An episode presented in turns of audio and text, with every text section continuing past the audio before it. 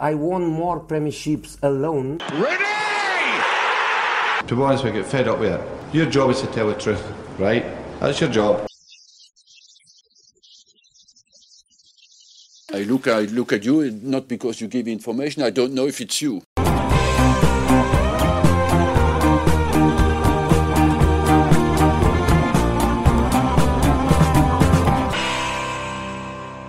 Bonjour à toutes et à tous, heureux de vous retrouver pour le podcast de God Save the Foot qui traite l'actualité et l'analyse du football anglais et britannique.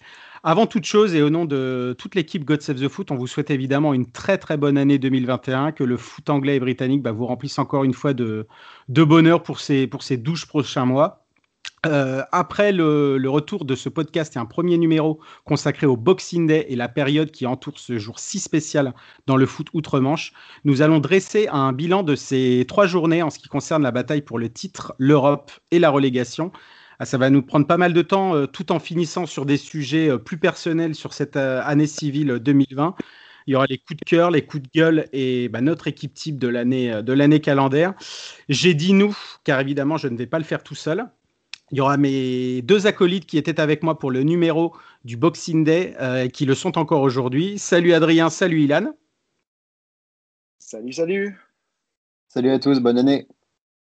Et euh, bah, on a aussi un autre membre de la rédaction qui nous rejoint pour ce deuxième épisode, Quentin, fan d'Arsenal. Salut Quentin.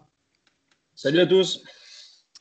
Alors, messieurs, euh, donc il y a eu trois journées qui se sont euh, déroulées du, Boxing Day euh, bah, jusqu'à aujourd'hui. Il y a encore Liverpool qui doit jouer, qui doit jouer demain. évidemment, c'est là où on fait un petit peu le, bilan à partir du Boxing Day le 26, la journée qui s'est passée les jours précédant le, Nouvel An, et puis bah, celle qui, succède juste après le, passage à, la nouvelle année. On va euh, débriefer un petit peu euh, la lutte pour le titre, la lutte pour l'Europe et puis la, relégation.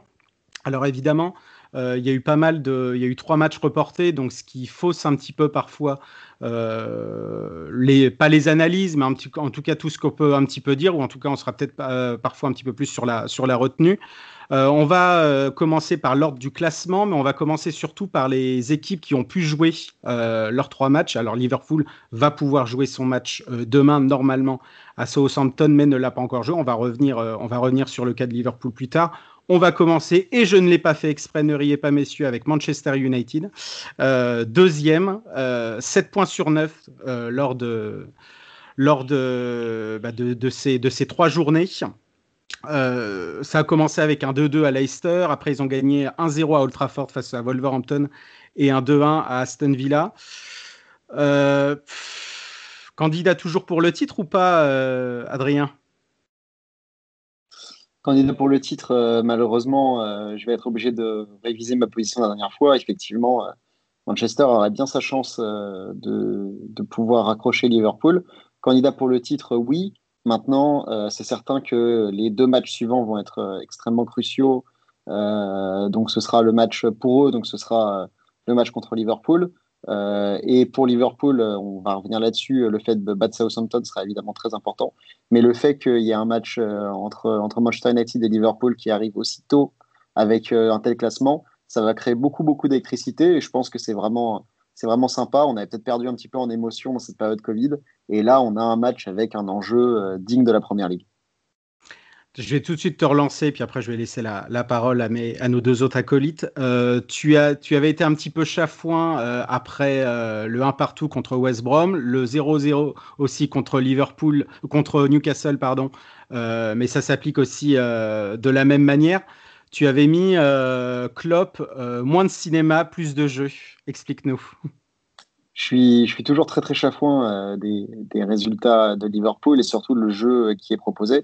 Je commence à avoir un petit peu de mal avec euh, Jürgen Klopp. Alors il a ce côté très très attachant, évidemment, des câlins aux joueurs, tout ça, mais ça fonctionne quand derrière son, système de jeu euh, offre des résultats. Dès qu'on commence à avoir un petit peu de la difficulté, le voir sur le bord du terrain très souvent très nerveux envers les arbitres, envers les joueurs, euh, envers beaucoup beaucoup de bah, beaucoup beaucoup de facteurs, euh, ça rend un petit peu bah, la, la, réception des mauvais résultats différente.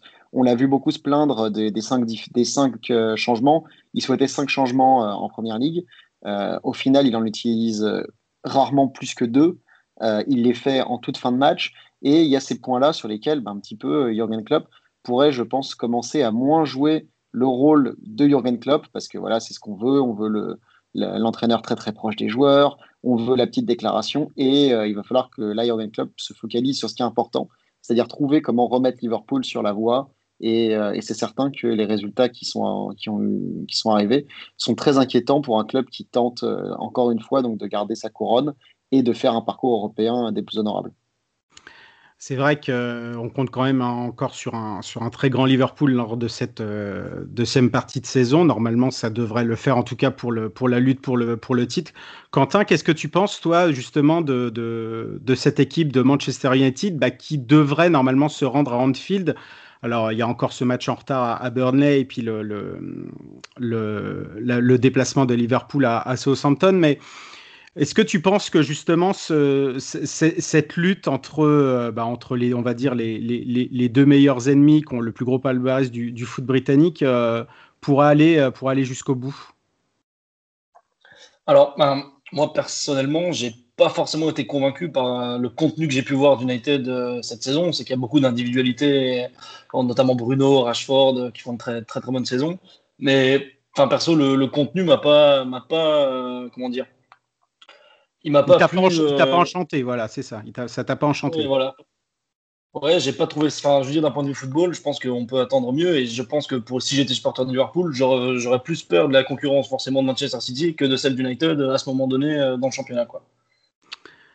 C'est vrai que c'est vrai qu'il y, a eu les résultats pour Manchester United, mais il y a peut-être eu un peu ces, deux points de perdus euh, à, Leicester, je le pense toujours, et puis ces, victoires un petit peu euh, ric-rac face aux Wolves et à Aston Villa, mais ils ont eu quand même le mérite, euh, le mérite de gagner. Ilan, ouais, t'en penses quoi de, de, United et surtout par rapport à certaines individualités qui se, bah, qui sont, qui sont dégagées dernièrement, et je pense surtout à Évidemment, on ne va pas parler de, de, Bruno Fernandes, etc., mais à Anthony Martial ou un Luke Shaw qui commence un petit peu à, bah, on va dire, à, se remontrer et à, et à, jouer de manière un peu plus, euh, un peu plus positive, dans le sens où euh, bah, tout ce qu'ils font permettent, euh, permettent un petit peu à l'équipe d'avancer. bah, tout d'abord, en fait, depuis environ un mois, pour moi, l'équipe de Manchester United joue comme une équipe de Manchester United. Voilà. Mm. C'est vrai que ça, c'était un truc qu'on n'a pas vu depuis, depuis très longtemps. Et ça fait plaisir d'avoir une équipe enfin qui, euh, voilà, qui se montre et qui n'est pas forcément vraiment brillante, mais tu sens que, que désormais il y a une âme, euh, une âme qui, qui, est, qui, est, revenue dans, cette équipe et qui peut, euh, qui peut prétendre à quelque chose à la fin de la saison. Et par, par, exemple, quand on parle de, par exemple, quand on parle de Luke Shaw, tu te rappelles, sûrement Geoffrey, on, on parlait de, de l'arrivée potentielle, enfin, potentielle, l'inclusion imminente d'Alex Telies dans les 11 de United. On mmh. disait, ouais, parce que Luke Shaw pouvait plus, enfin, voilà, ça, ça pouvait plus possible. Euh, finalement, en fait, il s'est totalement remis en, question. Euh, il est totalement euh, redevenu aussi un joueur, un joueur de Manchester United. Et depuis, voilà, on a enfin, on a enfin une, vraie équipe. Moi, c'est plutôt un joueur qui m'impressionne de plus en plus. déjà, en dehors du terrain, il est incroyable. Là, là c'est Rashford. Mmh. C'est, j'ai tout de suite, en fait, là, une, une, une action qu'il a bah, lors du dernier match, euh, quand il, fait une sorte de 1-2 avec euh, Wan Bissaka. Euh, il est entouré de deux joueurs en fait et il attend que Wan Bissaka en fait rentre intérieur dans, le, dans le dans le dans le F space à droite là pour pouvoir lui, lui donner. Et même si voilà il a du mal à, il a du mal à parfois à, à lever la tête du guidon, ça, ça c'est vrai ça. mais quand il la lève justement, tu, tu vois vraiment un, un, vrai joueur et un, un, un joueur qui, euh, voilà, qui est euh, un joueur de Manchester United. Parce que. Euh, mais je, vois... ça, c'était un truc qu'on avait perdu depuis longtemps. Oui? Bah, non, non, mais je vois un petit peu l'action, l'action dont tu fais référence face à avec avec Juan Bissaka. C'est vrai que parfois c'est ce qui lui est un peu rapproché à, à Rashford, c'est-à-dire, bah, évidemment, il a, il a, du talent plein les pieds, mais que parfois il fait pas toujours les bons les bons choix et qu'il réfléchit pas. Et c'est vrai que depuis quelques matchs, on peut voir qu'il combine, un petit peu mieux, euh, même s'il a toujours parfois un petit peu la, tête au niveau des, chaussures quand il a quand il fait ses conduites de balle, en tout cas sur le côté. Euh, il y a aussi David De Rea qui revient, qui revient bien. Euh, je pensais pas, je pensais pas limite redire ça euh, pour Manchester United, mais il refait un petit peu les, les, les parades et en tout cas l'attention qu'il avait euh, lors de ses plus belles années à United, bah, qui ont commencé finalement paradoxalement quand United avait commencé à plonger avec, euh, avec Sir Alex. Donc bon, 7 points sur 9 pour Manchester United, hein, qui reviennent à égalité de, points avec le même nombre de matchs joués, mais avec un match évidemment en retard et encore un match à jouer pour, pour Liverpool. J'ai hâte de voir aussi peut-être pourquoi pas le, on va dire, le duel euh, Rashford, on va dire, euh, Nat Phillips, parce que j'ai envie de t'interroger dessus, Adrien, Nat Phillips qui a, joué contre, contre Newcastle et qui a été, je l'ai trouvé absolument catastrophique. Euh, il se posait un petit peu la question de savoir, euh, évidemment, euh, si euh, Liverpool devait ou pas recruter un, quatrième défenseur central senior. évidemment, Van Dijk out, Gomez out, et puis Matip, pardon, est, sorti encore une fois blessé face à West Brom. Est-ce que, que finalement Fabinho, Nat Phillips et Rhys Williams ça va être euh, c'est suffisant ou, pas du tout? Moi je le enfin moi je le pense pas du, je le pense pas justement. Il faut absolument que Liverpool aille dans ce marché des transferts car euh, il y aura encore beaucoup beaucoup de carences je pense euh, je pense derrière. T'es pas de pas de cet avis? Enfin par rapport à Nat Phillips et Rhys Williams quels sont tes, tes avis là-dessus? Alors bon Nat Phillips je pense qu'on a tous vu son dernier match. Il a été absolument catastrophique. Contrairement à certains autres fans de Liverpool qui, qui l'ont trouvé correct moi, je l'ai toujours trouvé très, très, très moyen. Mm. Matt Philippe, c'est pas un, joueur qui est si jeune que ça. Hein. Ça fait très longtemps qu'il est, euh, mm. qu'il est dans les espoirs. Et euh, c'est un éternel espoir qui, qui, ne perce pas. Et très, très, très clairement, si jamais il n'y avait pas eu autant de, euh, autant de blessures, c'est un joueur qui n'était pas amené à jouer. Hein. de la même façon que, que Rhys Williams. Alors, Rhys Williams, un petit peu meilleur quand il a joué, mais c'est des jeunes joueurs. Mm. Étant des jeunes joueurs qui ont aussi moins d'habitude l'habitude de jouer, ils vont avoir des, rendements qui vont être très différents. Ils vont avoir du mal à enchaîner les matchs. Euh, on peut voir par exemple Trent Alexander-Arnold qui déjà lui a réussi à prendre sa place dans l'équipe première et ça a été un exploit. Euh, commencer là aujourd'hui à vraiment vraiment avoir une baisse de forme. Euh, et il est certain, alors pour revenir sur ta question concernant les transferts, il faudrait qu'on aille sur le marché des transferts. Maintenant, avec Liverpool, on sait que ça va être très compliqué. Jürgen Klopp se positionne euh, toujours assez bizarrement, je trouve, sur les transferts, euh, mm. les transferts hivernaux. Et euh, bah, qui, alors, qui Alors, on a parlé un petit peu de Botman. Ça a été démenti par James Pierce, donc qui est proche de Liverpool. Athletic, ouais. Mm. Athletic, voilà, donc qui, a travaillé pendant très longtemps, très longtemps pour le Liverpool Echo. donc, on peut s'attendre à ce que ce soit assez, assez fiable. Maintenant, oui, il nous faudrait un défenseur central et c'est certain que là aujourd'hui, tu me parlais aussi de ce qui m'embête avec Klopp. Euh, il a fait une erreur l'année dernière en ne, en, ne, rendant pas à l'équipe un autre défenseur central pour pallier au départ de Lovren mmh. euh, et aussi pour euh, pallier au départ de, de Nathaniel Klein. il, fallait, il fallait un défenseur expérimenté, même qui ne jouerait pas, mais pour, faire, pour être dans la rotation. Et aujourd'hui, on se retrouve avec des jeunes qui n'étaient pas appelés à jouer et qui, du coup, ont, ont des rendements plus ou moins aléatoires. Bah, c'est ce qui c'est ce qui pose le, le, problème. Il y a, pendant très longtemps, euh, Liverpool avait été quand même assez euh, tranquille avec euh, avec les blessures. Donc évidemment là, fallait tout, tout que tout arrive en même temps.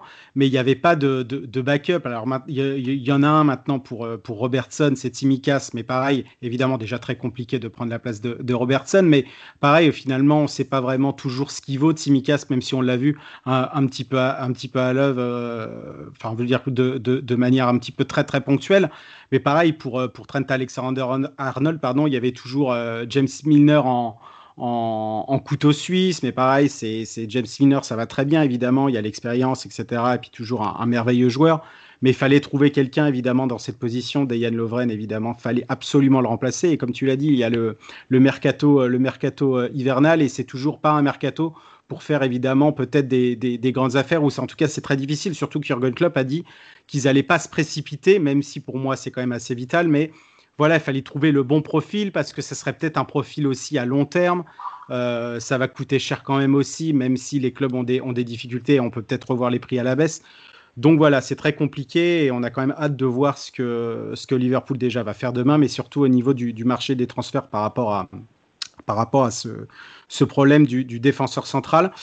Euh, donc, on a Liverpool premier, euh, Manchester United deuxième, on a Leicester troisième, les Foxes qui se sont bah, bien tirés avec 5 points sur 9 lors de cette période. 2-2 euh, contre United, un partout à Crystal Palace, mais surtout une belle victoire cet après-midi à Newcastle. Belle, évidemment, pour le plan comptable, mais c'est vrai qu'au niveau du, jeu, ça n'a pas été trop ça. Quentin, est-ce que tu as déjà regardé puis un petit peu les Leicester, mais surtout, euh, moi, il y a toujours un joueur que j'adore depuis, bah, depuis qu'il était revenu de, il était revenu de près il y, a, il y, a, deux ans et puis qui émerveille encore chaque jour et qui prend toujours plus d'importance. C'est Harvey Barnes.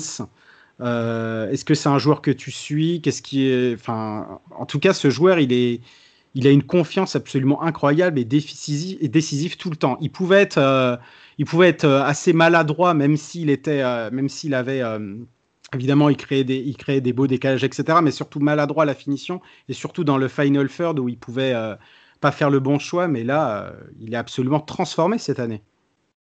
Ouais, je suis tout à fait d'accord avec toi. Je le trouve beaucoup plus, beaucoup plus incisif avec euh, Leicester cette année. on le voit, l'exemple typique, c'est son but, son but contre United avec sa frappe pied gauche qui est absolument, absolument magnifique. Sinon, non, Leicester, j'ai l'impression que le vrai problème cette année pour Leicester, entre guillemets, ce sera vraiment de réussir à, battre les équipes euh, qui sont entre guillemets vues comme inférieures à elle. Et je pense que ça va être un vrai challenge pour Rodgers de trouver la solution euh, face à, ces équipes qui sont donc vues comme inférieures, mais qui le sont, euh, enfin, entre guillemets, quand Leicester est censé avoir l'avantage.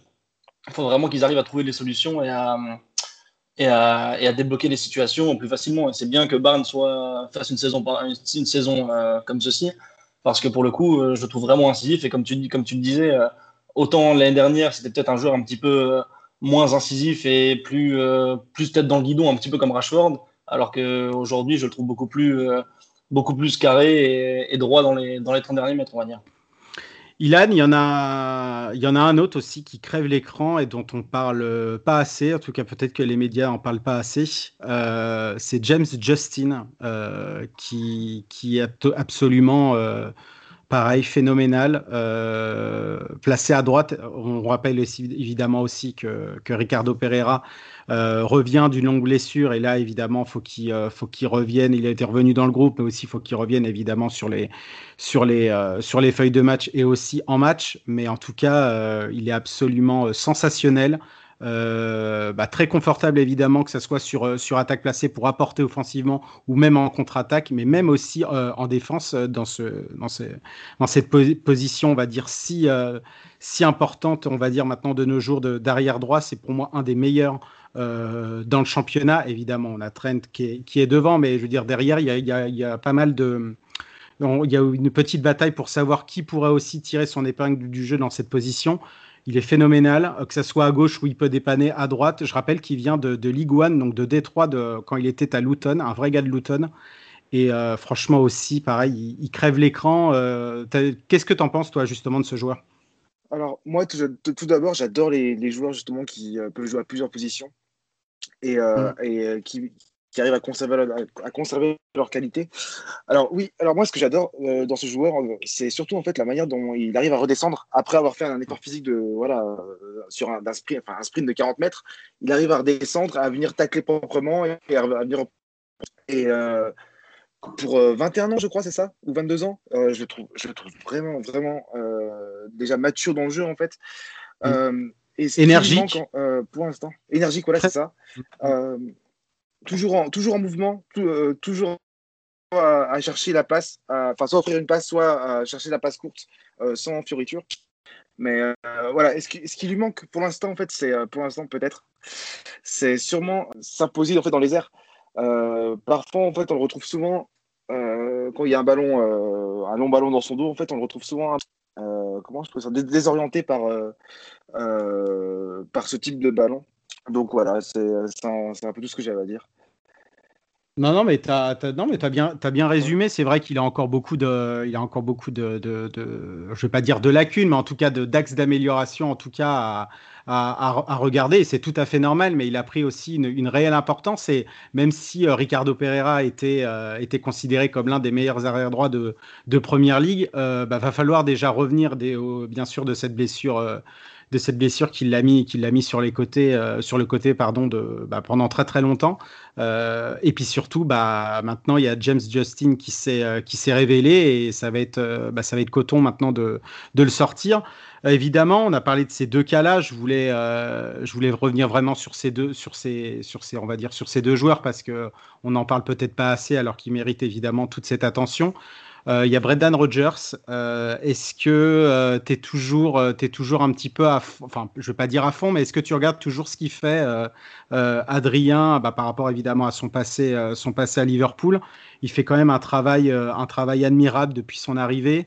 parfois, évidemment, bah, Leicester, c'était très bon pendant six mois. Après, ça a été catastrophique pour les, les, six, derniers, les six derniers mois. Et ils sont sortis, évidemment, du, du, top 4 pour, pour la qualification en Ligue des Champions. Cette année, euh, bah, parfois, ça, a eu des trous d'air. Euh, on pense évidemment aux défaites euh, à, domicile, justement. C'est là où il bat blesse pour les, pour les Foxes depuis le début de la saison. Mais depuis quelques matchs, on sent beaucoup plus de, régularité, même si parfois c'est un peu plus compliqué sur certaines phases de jeu et certains moments de match. Mais est-ce que tu es toujours attentif à ce qu'il fait du côté de Leicester? Attentif, alors de loin évidemment. Euh, c'est sûr que Brendan Rodgers, ça a été, euh, ça n'a pas été non plus les plus grandes années de Liverpool, mais ça a quand même été euh, un renouveau et ça a quand même été une période où il y a eu de l'espoir. on est quand même avec lui dans la saison 2013-2014 où bah, on n'arrive pas au bout, mais vraiment sur, sur le fil. le, fait, le fait de nous avoir permis, permis de jouer cette attaque Sturridge, Sturridge mm. Suarez, qui était quand même extraordinaire et qui aurait mérité, je pense, de gagner au moins un trophée, c'est quelque chose qui nous a quand même marqué. Après, voilà, le, départ de Brendan Rodgers de Liverpool, il s'est quand même fait sur des, très mauvais, des très mauvais résultats, sur une façon d'appréhender les mauvais résultats qui n'étaient pas dignes de Liverpool. Et euh, c'était clair qu'un un club moins ambitieux que, Liverpool, comme, celui de Leicester, pouvait sûrement mieux lui convenir. C'est quand même un bon tacticien et euh, c'est très très bien ce qu'il arrive à faire avec, avec son équipe parce que après que que Leicester ait réussi donc son exploit d'être champion, euh, ils auraient pu totalement euh, retomber dans, dans, les limbes et jouer le ventre mou et pourquoi pas descendre. Euh, et aujourd'hui, ils arrivent quand même à maintenir un, bon, un bon football. et c'est clair que Brendan Rodgers n'y est pas étranger, donc on peut, en tant que supporter de Liverpool, on lui souhaite évidemment toute la réussite tant que ça ne nous empêchera pas de soulever la, la 20e.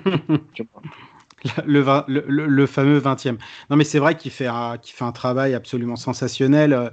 Évidemment, il y a le choix aussi des recrues et évidemment, on, pense en premier à, on pense premier à, Wesley Fofana, mais il y a aussi un joueur pareil qui est tellement ancré dans le paysage du, foot britannique bah, qu'on en parle évidemment beaucoup moins et ça, ça, nous semble évidemment, on va dire, euh, on va dire habituel de, prononcer son nom.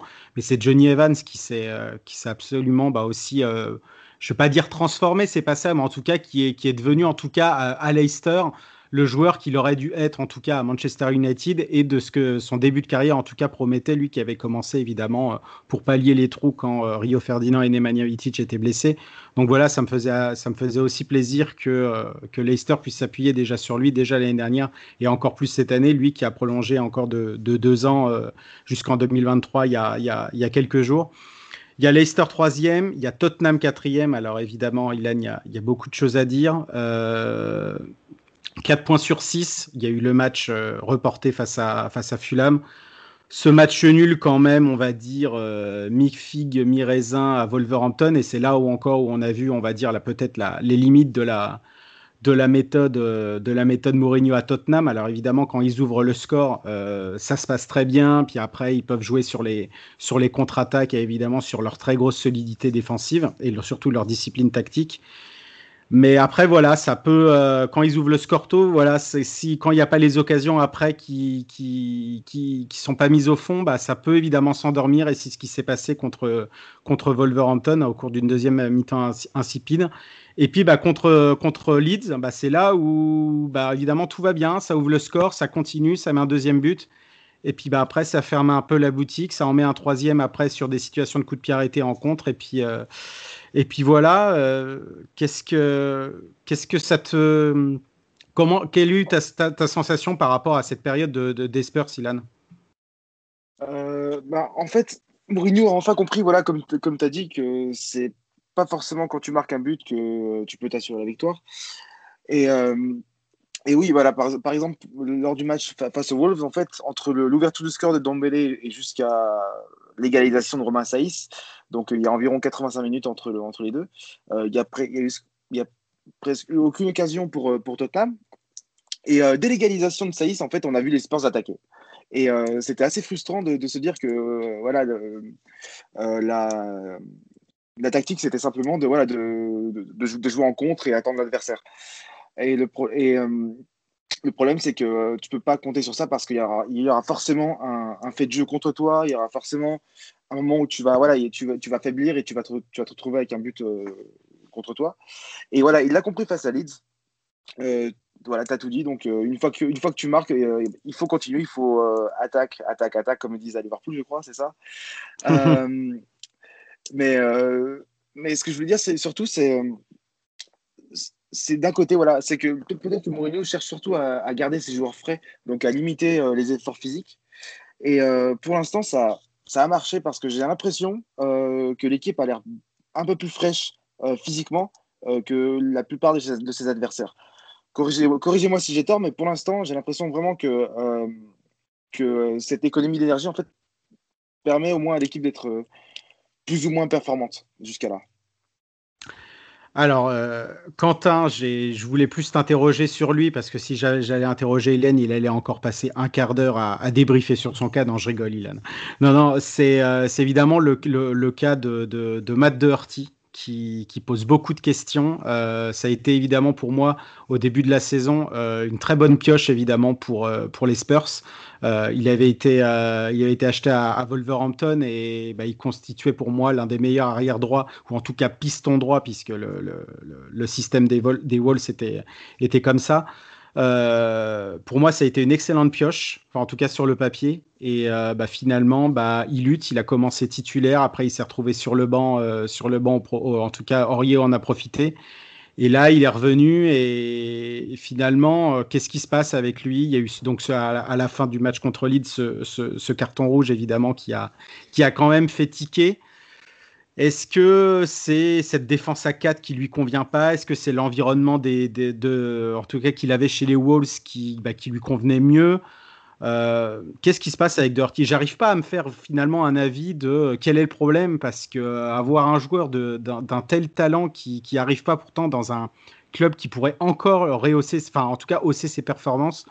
Personnellement, j'ai du mal à comprendre. Euh... Bah alors, je suis peut-être peut-être pas le mieux amené pour euh, répondre à la question, mais je pense, comme tu, comme tu l'as évoqué, que le changement euh, d'organisation défensive entre le passage de, donc, euh, des Wolves aux Spurs a dû beaucoup jouer dans le, dans le niveau actuel, euh, dans le niveau actuel de Doherty. Je pense qu'Ilan sera d'accord avec. C'est vrai que dans une défense à 4, c'est peut-être pas le plus à même d'évaluer, enfin, d'évoluer à ce poste. Et pourtant, comme toi, je, je pensais que c'était vraiment une belle pioche. D'ailleurs, euh, j'étais, j'étais très, enfin, pas content parce que c'est forcément des rivaux, mais j'étais très surpris du mercato de Tottenham que j'avais trouvé très pertinent et, et, très bien ciblé. Mais euh, non, pour le moment, c'est vrai qu'on attend, je pense qu'on attend logiquement qu'il franchisse un palier, euh, qu'il franchisse un palier tout simplement. Ilan, tu vas pas dire le contraire. Euh, ouais, c'est vrai que euh, c'est assez bizarre parce que quand, on, euh, quand il joue justement face aux Wolves, en fait, il joue dans une défense à 3, donc en piston droit. Et euh, on n'a pas retrouvé justement le Doherty de, de la saison dernière. et j'arrive toujours pas à comprendre ce qui s'est passé. Euh, est-ce qu'on a acheté son frère ou est-ce qu'on a acheté justement un, supporter Arsenal qui, qui, veut simplement s'aborder l'équipe? Donc voilà, c'est euh, la grosse interrogation. Euh, bah oui, c'est pareil, j'arrive pas à comprendre, mais en tout cas, ce que je, ce que je comprends et en tout cas ce que je vois, c'est que bah, normalement, il y avait, euh, on avait dit potentiellement une lutte euh, enfin, en tout cas, c'est ce que les, médias disent, une lutte euh, Liverpool-Tottenham. Il y a eu cette fameuse confrontation, euh, victoire de Liverpool à la fin, et c'est vrai que bah, depuis, depuis Tottenham bah, s'est délité quelque peu sur, certaines rencontres. On est bien loin, Adrien, de ce, duel, en tout cas pour l'instant, entre Liverpool et, Tottenham. Toi, tu voyais vraiment les, les Spurs lutter, lutter un petit peu jusqu'au bout après les, les belles embellies de rencontres de, de, de Mourinho ou pas? Bah, je pensais que Tottenham, euh, Tottenham aurait été un petit peu plus, euh, plus à même d'être dans la, dans la course au titre, mais c'est intéressant parce que je pense qu'ils ne sont pas encore totalement, euh, totalement morts. La, la, bête bouge encore. Le retour de Manchester United, et encore de Manchester City, donc qui a, encore signé une, mm. une belle performance. ça va nous permettre d'avoir une vraie course au titre qui ne va, pas, qui va pas être simplement bipartite. Et ça, c'est vraiment une bonne chose. On retrouve quelque chose de très, très anglais. Et le terme de Big Four, ou même de Big Six, selon comment ça va se passer, va peut-être pouvoir reprendre tout son sens. Et ça, c'est vraiment intéressant. Donc, j'espère pour le bien du football que, euh, que Tottenham reviendra dans, dans la liste, mais euh, j'espère évidemment qu'ils auront euh, la bonté et la politesse de s'incliner face à Liverpool à la fin.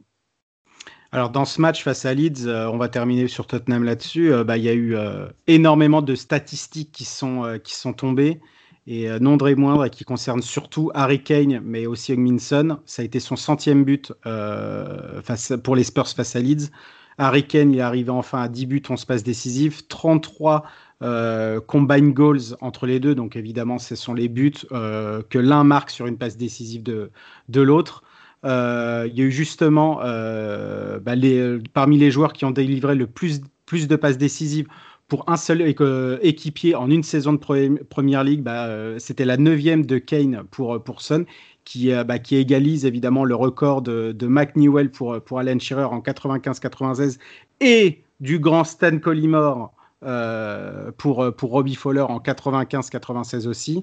Euh, bah, on a tout de suite évidemment les joueurs plus décisifs de, de la saison. Harry Kane, 10 buts, 11 passes décisives.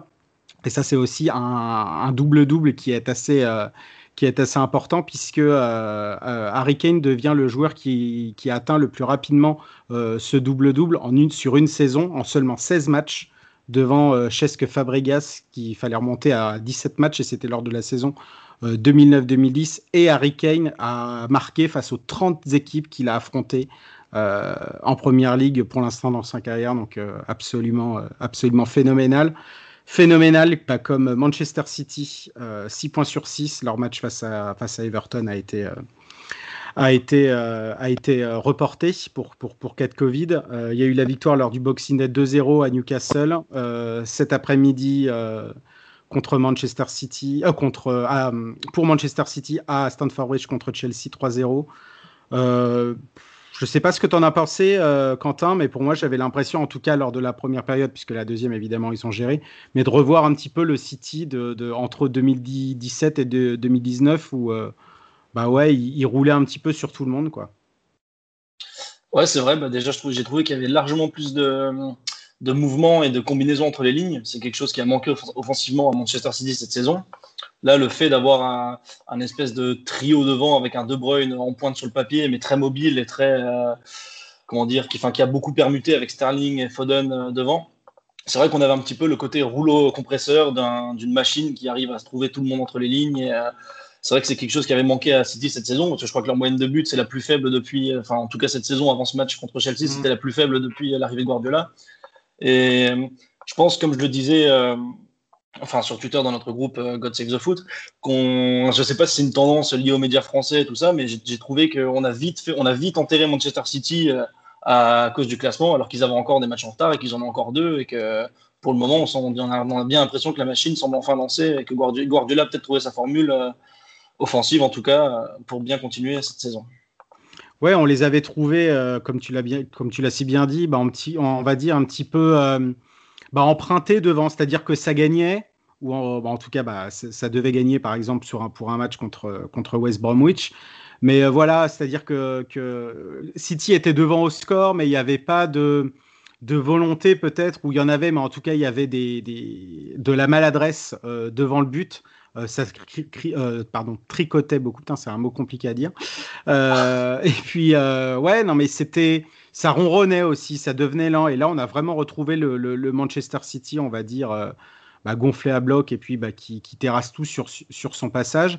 Euh, bah, il y a un joueur aussi qui a, crevé l'écran et puis qui a même aussi crevé l'écran, euh, en fait, qui crève l'écran depuis, depuis, depuis encore trois, depuis trois semaines et qui était là, qui était là évidemment bien avant. C'est Ilkay Kundogan qui a fait une partie absolument magnifique. quel est ton regard sur, sur ce joueur, Ilan, sur Kundogan Est-ce que je trouve que avant c'était, on va dire, pas dire une star, mais en tout cas un, joueur majeur parmi tant d'autres où il pouvait quand même tirer son épingle du jeu. Alors, déjà, je, pense, je, je, me demande pourquoi tu poses cette question à moi, déjà. Et, euh... je sais pas, euh... une, une, une, petite intuition, mais euh, je, vais, oui. je, vais te laisser quand même répondre. bah, en fait, c'est assez bizarre parce que, avec le temps, j'ai l'impression en fait, qu'il qu était devenu une sorte de, de, quarterback, en fait, de distributeur de ballon euh, là où tu en avais besoin. Et en fait, il se retrouve maintenant désormais plus en. Justement, il est redevenu un 8 euh, qui participe au jeu, qui tente de, qui tente de voilà de d'ouvrir une défense, de, de passer à travers. Et euh, je suis plutôt voilà, je suis plutôt satisfait de le voir euh, justement re, revenir à ce niveau-là et redevenir un, très, très, un, très, bon joueur et qui qui fasse parler sa technique. Et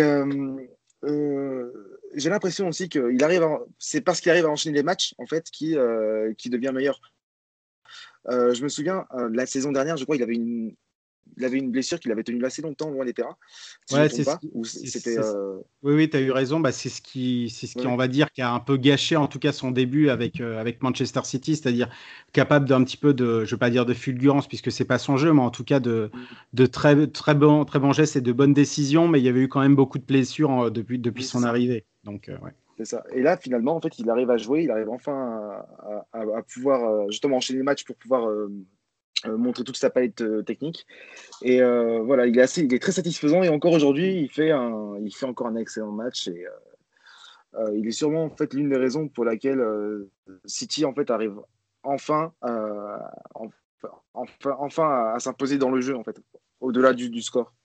On a eu, euh, on a eu Phil Foden évidemment qui a fait un match absolument encore, euh, encore magnifique. Tu as parlé d'une des raisons du, renouveau un petit peu de, City. Euh, il y en a eu deux autres évidemment aussi. Cancelo qui est absolument phénoménal sur son côté droit quand il était aussi parfois placé, à gauche. Il devient enfin percutant et on voit vraiment un petit peu le, pourquoi pourquoi euh, City aussi a mis les sous, même si c'était un petit peu maquillé avec aussi la vente, la vente de Danilo.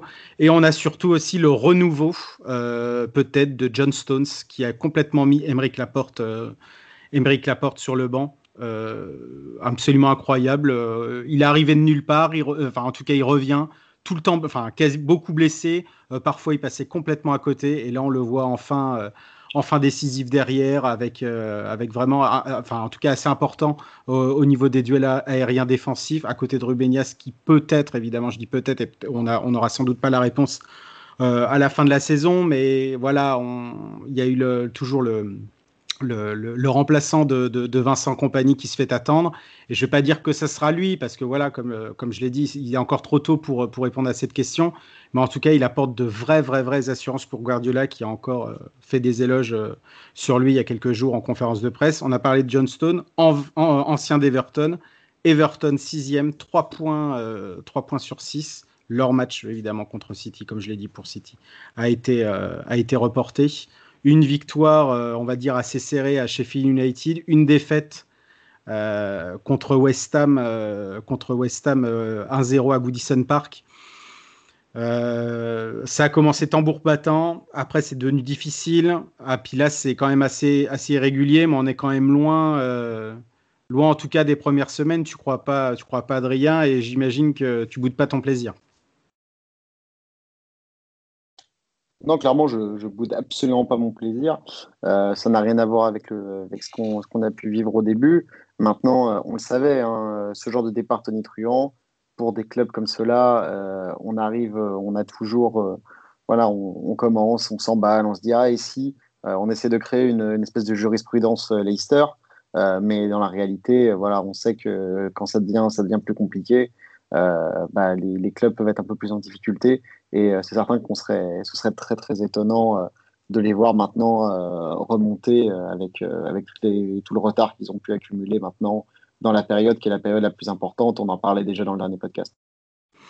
Il n'y a pas eu Rames Rodriguez, il était blessé, il, était, il, est, il, est, il, est, revenu, il est revenu lors des derniers matchs. il manque, pour toi, il manque beaucoup, Quentin, où euh, finalement, euh, par exemple, quelqu'un comme Sigurdsson, même s'il joue pas, euh, il joue pas forcément à la même place, mais ils peuvent avoir évidemment une influence offensive. Et Sigurdsson qui est bien revenu. Est-ce que pour toi, finalement, c'est vraiment le facteur Rames Rodriguez qui, manque à cette équipe? Où finalement, voilà, c'est un passage que, que Everton, je ne vais pas dire doit connaître, mais en tout cas que le club doit, doit, passer pour ensuite redynamiser leur performance?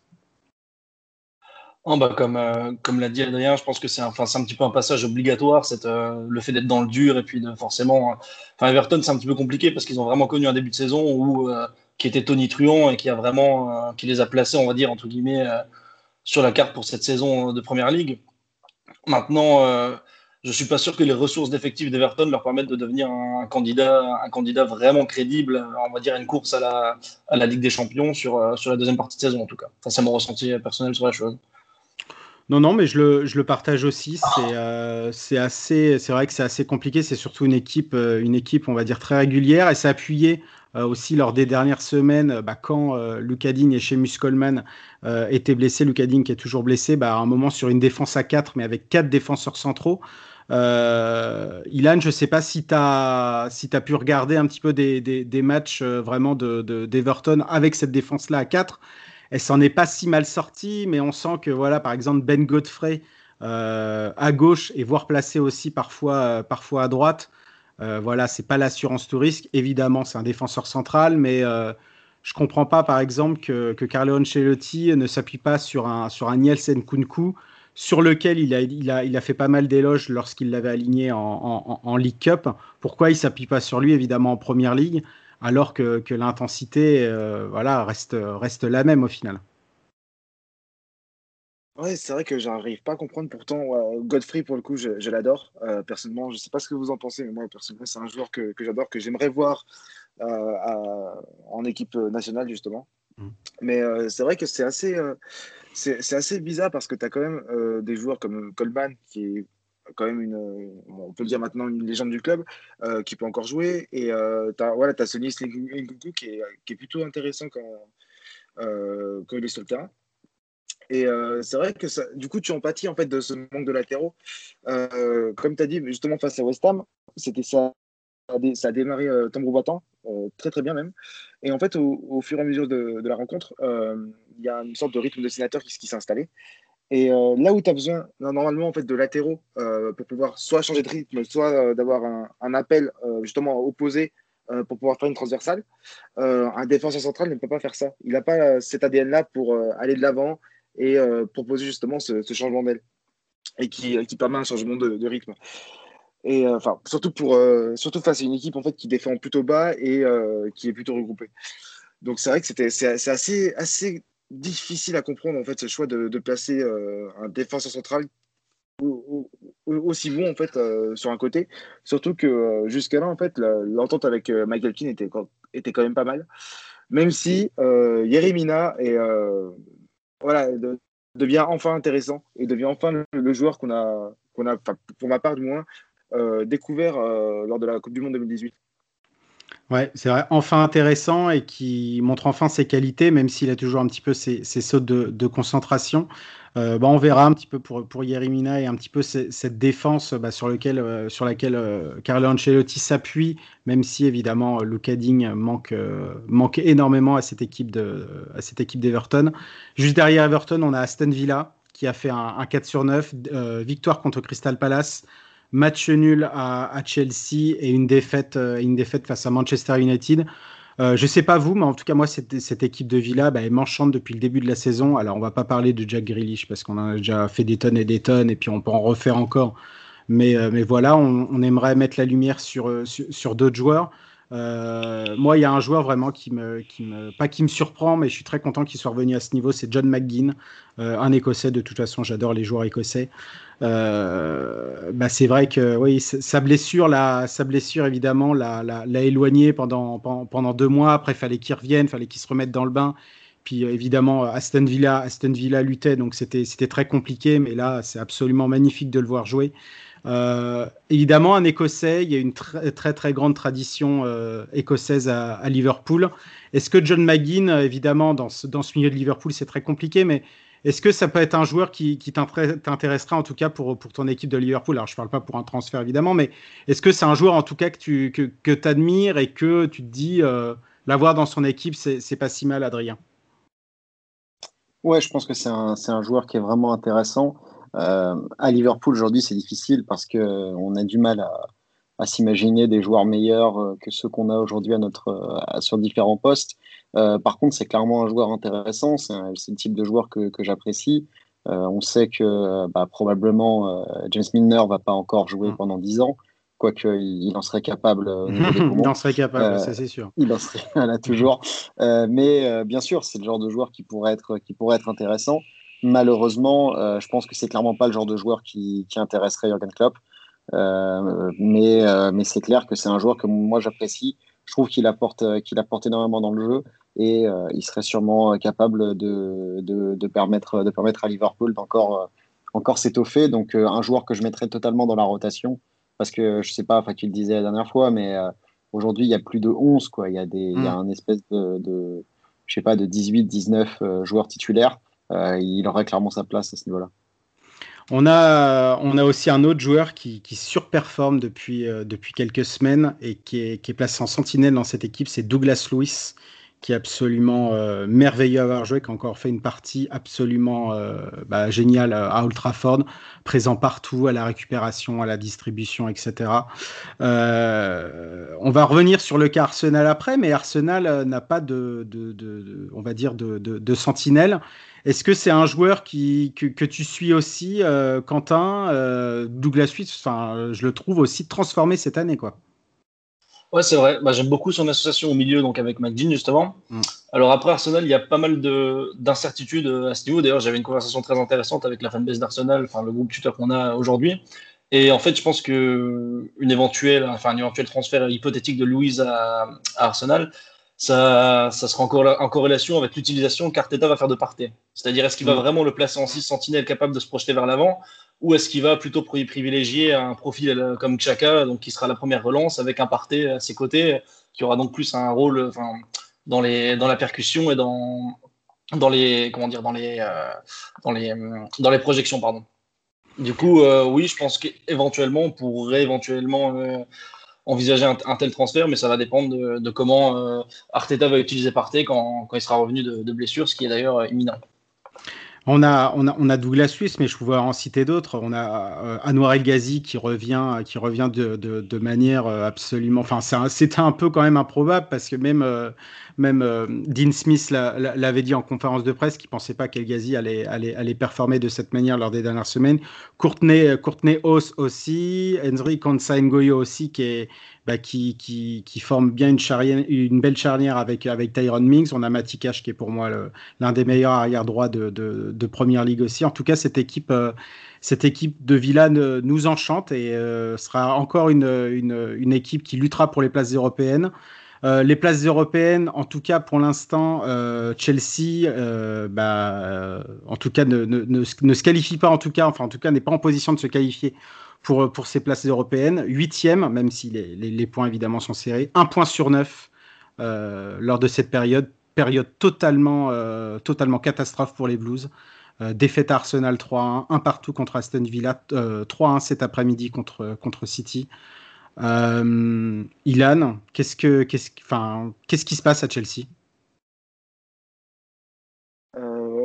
je pense que tout le monde aimerait bien savoir ce qui se passe. Euh, tout simplement, je, enfin, moi personnellement, je pense, et c'est un, un, point de vue assez, assez que moi, euh, c'est que tu n'as pas de défense. c'est, euh, mm. Certes, tu as, voulu construire une équipe très très bonne, mais derrière ça, en fait, tu n'as aucune base en fait, pour pouvoir lancer tes, tes offensives. Et euh, t'as beau avoir recruté un, un, défenseur, un défenseur central comme euh, Thiago Silva, euh, tu vas prendre du temps euh, pour pouvoir, euh, pour pouvoir l'incorporer au, au, style de jeu et aussi, à, aussi au championnat. Et je crois que c'est Adrien qui parlait en fait d'une phrase de, de Klopp en début de saison, je crois. Mm. Où, où, il disait en fait com comment, comment tu peux inclure autant de joueurs en fait dans une équipe où tu n'as pas encore de, tu n'as pas d'osmose en fait encore. Mmh.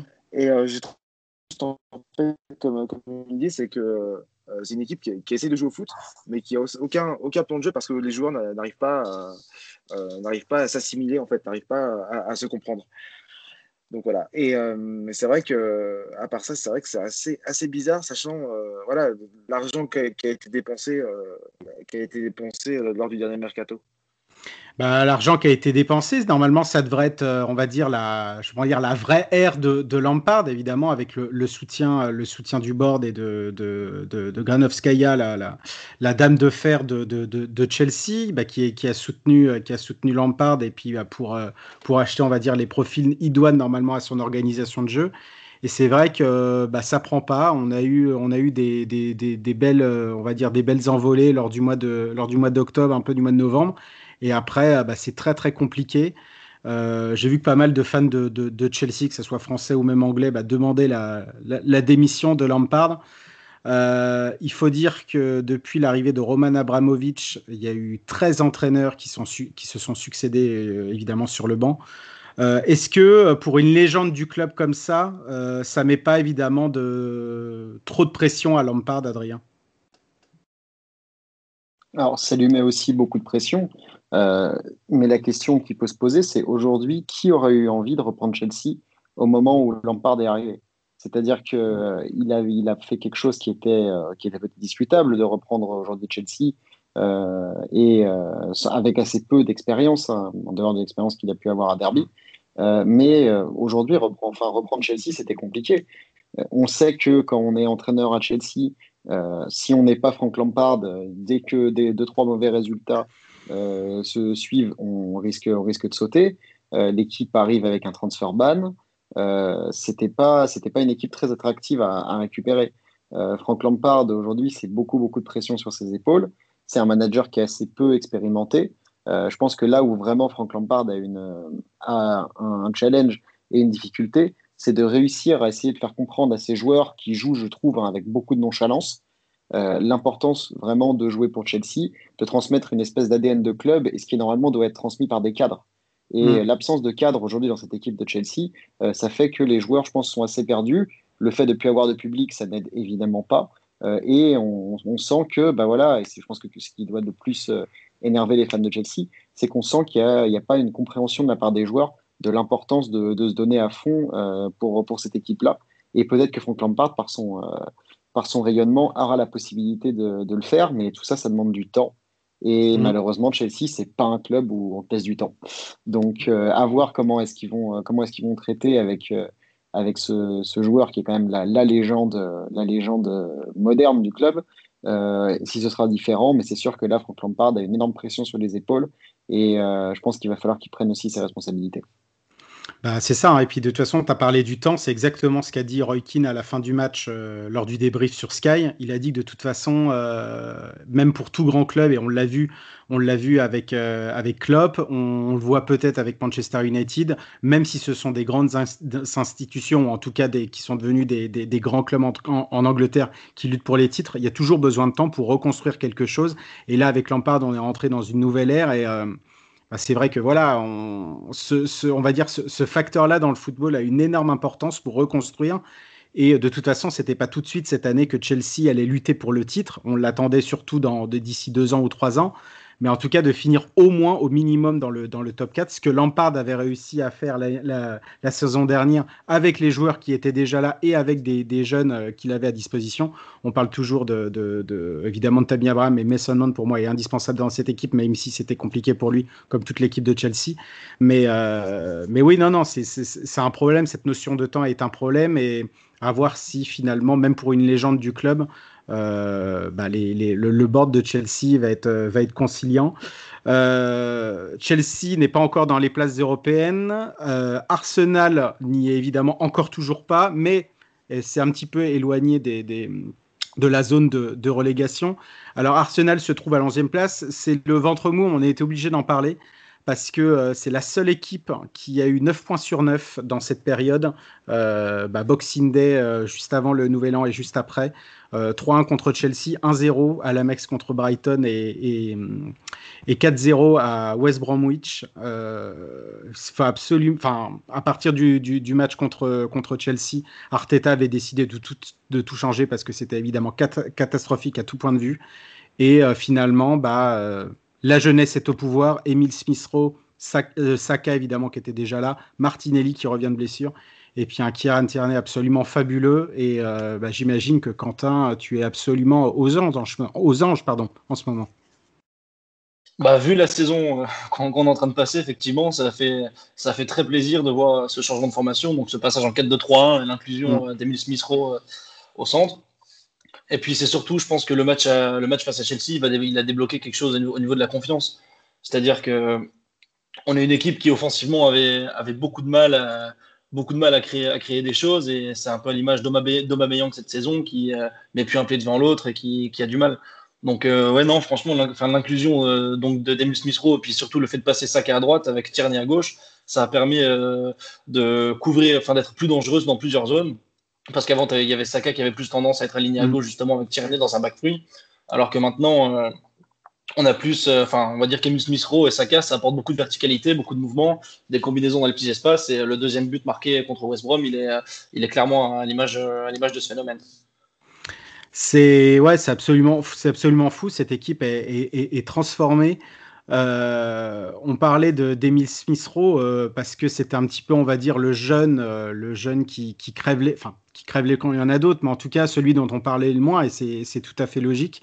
Euh, sur le premier but contre, contre West Brom, sa première passe et après sa combinaison avec, avec, avec Saka, où il y a aussi la casette qui, qui est impliquée, c'est absolument merveilleux. Et ça, euh, dans cette équipe d'Arsenal, il y avait, y avait personne limite avant pour la faire. Alors il y avait évidemment Mesut Özil dans les, dans, les, dans les plus belles heures, mais là c'est un, un temps évidemment complètement révolu.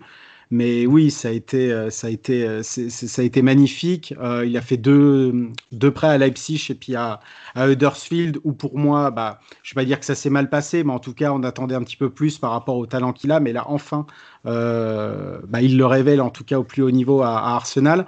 Bah, il y a la jeunesse au pouvoir et puis on va dire qu'il y a les, les cadres qui luttent un petit peu. C'était le, le centième match d'Aubameyang avec les Gunners, 53 buts et 13 passes décisives. Euh, bah pareil, je l'ai trouvé encore emprunté contre, contre, contre West Brom, et puis de toute façon emprunté complètement depuis le début de la saison. Euh, le cas Aubameyang, toi, qu'est-ce que t'en fais euh, Qu'est-ce que t'en fais, Ilan? Là, actuellement, bah, comme, comme, tout, comme, beaucoup ont dit, en fait, c'est qu'il faudrait simplement annuler sa prolongation dans le contrat et le laisser partir. Parce que là, justement, là, on parle du, du match West Brom. Mais euh, il y a pas mal d'occasions en fait, que, euh, que Tierney ou Smith en fait, on, avait réussi à, distiller. Et euh, peut-être ouais, le mettre, le mettre au, placard deux, trois semaines, le temps qu'il se, voilà, se retrouve, etc., pour ensuite le retrouver, enfin, le, retrouver meilleur. mais ouais, on a, on a, du mal à comprendre en fait qu'est-ce qui s'est passé en fait entre entre Aubameyang avant sa prolongation et après en fait. Euh, est-ce qu'il a eu, euh, je sais pas, une, malédiction ou enfin. Est-ce qu'il a fait du mal à quelqu'un, le karma, etc. Mais voilà, il y a, je pense qu'il n'y a aucune explication, euh, aucune explication tangible en fait pour justifier en fait sa, sa baisse de forme.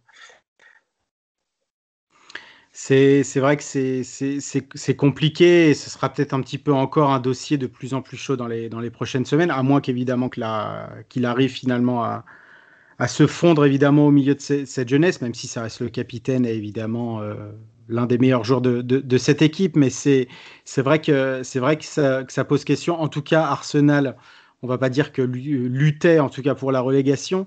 Euh, mais en tout cas, évidemment, se donne de l'air par rapport, euh, par, la, par rapport aux trois dernières places. Bah, les trois dernières places, évidemment, Sheffield United est complètement, bah, est complètement scotché à cette 20e place première équipe euh, de l'histoire de la Première Ligue à ne pas avoir euh, remporté de victoire lors des 17 premières journées. Et dans l'histoire du championnat, seul Bolton avait fait pire avec 22 matchs sans victoire depuis euh, bah, l'ouverture du championnat. Mais c'était en 1902 et 1903. 0 points sur 9. défaite à domicile contre Everton. Défaite à Burnley.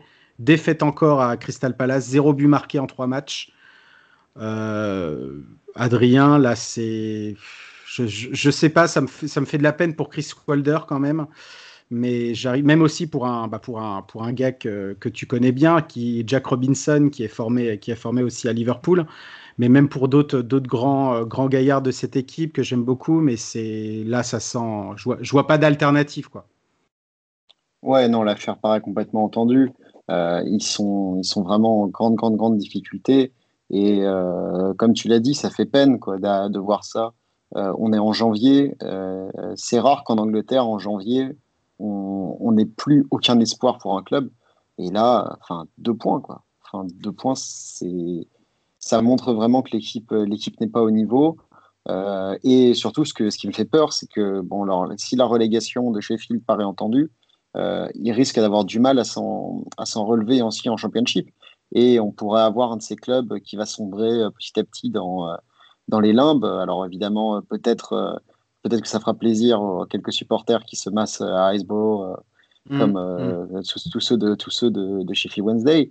Mais euh, en dehors de ça, euh, c'est sûr que là, pour, pour Sheffield, c'est vraiment très dommage, surtout qu'ils avaient déjà eu une première, une première saison très correcte. Donc, on est, on est étonné et évidemment, on est, on est triste pour eux. Ouais, ouais, parce, bah, même plus que correct. Neuvième, ils étaient, ils étaient à un moment, on se dirait même, est-ce que euh, Sheffield United va lutter pour le top 4 Mais en tout cas, Sheffield United, on va dire, euh, bah, tracer son chemin et puis euh, était dans les places européennes, même a fini neuvième et qui est un excellent résultat. Et puis bah là, plonge complètement, alors qu'on a exactement, euh, exactement les mêmes joueurs, la même philosophie de jeu, et on s'est dit justement que Chris Wilder pourra encore plus bâtir, on va dire, euh, son équipe et, apporter encore plus de, cette de, certitude pardon, à, cette équipe, et c'est quand, même, euh, quand même assez triste. On a vu aussi Chris Bacham contre, contre Crystal Palace jouer beaucoup plus au milieu, alors que lui, il est derrière, c'est-à-dire bah, que euh, évidemment Chris Wilder essaie d'un petit peu de, de, bousculer un petit peu son, équipe aussi au niveau de la tactique bah, pour, pour créer un électrochoc. Euh, c'est compliqué, c'est compliqué aussi euh, bah, pour West Brom, 19e, un point sur 9, le point glané au Boxing Day à Anfield, après ces deux défaites 5-0 et, et 4-0. après les, les, matchs nuls à City et à Liverpool, euh, est-ce qu'on a vu, euh, et puis là en plus l'arrivée de Sam Allardyce qui a quand même ce, on va dire cette, étiquette de, sauveur d'équipe en première ligue, est-ce qu'on a vu peut-être, euh, je ne veux pas dire West Brom trop beau, mais est-ce qu'on a vu peut-être que, le, que, Sam était vraiment, final, Big Sam était le, réel sauveur de cette équipe ou que pareil l'affaire est entendue, Quentin? Je pense déjà qu'il faut lui, lui laisser encore un petit peu plus de temps. C'est mhm. compliqué d'arriver dans une équipe avec un tel contexte.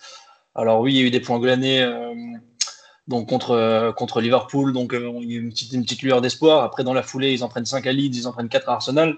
Mais je pense qu'il ne faut pas non plus trop les enterrer. Bon, c'est sûr qu'il n'y a pas un effectif qui est forcément taillé pour l'APL, mais je pense qu'il faut encore. C'est difficile de juger tout de suite l'impact d'Allardyce et qu'il faut encore laisser quelques matchs avant d'avoir un, d'avoir un avis sur une éventuelle survie de West Brom ou non dans cette édition de Première Ligue. Ouais, ouais, ouais, c'est sûr. Surtout qu'en plus, il y a quelques profils qui se dégagent. Connor, Gallagher, euh, il y avait Philippe Krovinovic aussi qui était déjà là la semaine dernière, bon, qui joue plus parce qu'il était euh, parce que parce qu'il est blessé. Euh, pareil, c'est mis qui a marqué qui a marqué Anfield et puis qui avait qui avait aussi égalisé avec sa frappe sa frappe contrée à, à, à l'Etihad. Donc, euh, donc ouais, on avait, euh, on avait pourquoi pas, pourquoi pas des, espoirs, surtout cette discipline tactique qu'on a vu, euh, qu'on a vu à, à, en tout cas cette discipline défensive, pardon, euh, bah, en tout cas, cette solidarité aussi. Et puis, bah, ça a complètement volé en éclats face à Leeds et, face à Leeds et Arsenal. Donc, euh, bah, attendons. Ils sont 19e devant eux à Fulham, mais là aussi compliqué de tirer des conclusions parce qu'ils ont eu deux matchs reportés contre Tottenham et contre Burnley. 0-0 contre Southampton, mais voilà, Southampton devait normalement gagner ce match mais ils ont eu le mérite d'obtenir le clean sheet à la maison et peut-être qu'en tout cas Scott Parker pourra construire en tout cas euh, dessus. C'était un match lors du Boxing Day.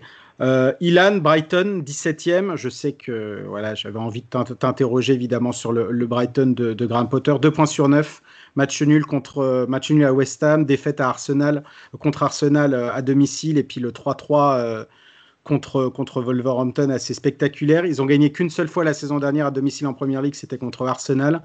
bon, bah là, évidemment, le, le 3 partout contre Wolverhampton. Mais on sent quand même de la, de, la réaction dans cette équipe. Et puis voilà, on sait que Graham Potter, c'est quelqu'un voilà, qu'on adore et puis qui, qui a une philosophie de jeu euh, bah, assez, assez positive. Donc, euh, qu'est-ce que tu penses de, depuis, enfin, en tout cas sur la période de, Brighton euh, lors de la période des fêtes et puis de, manière générale cette saison?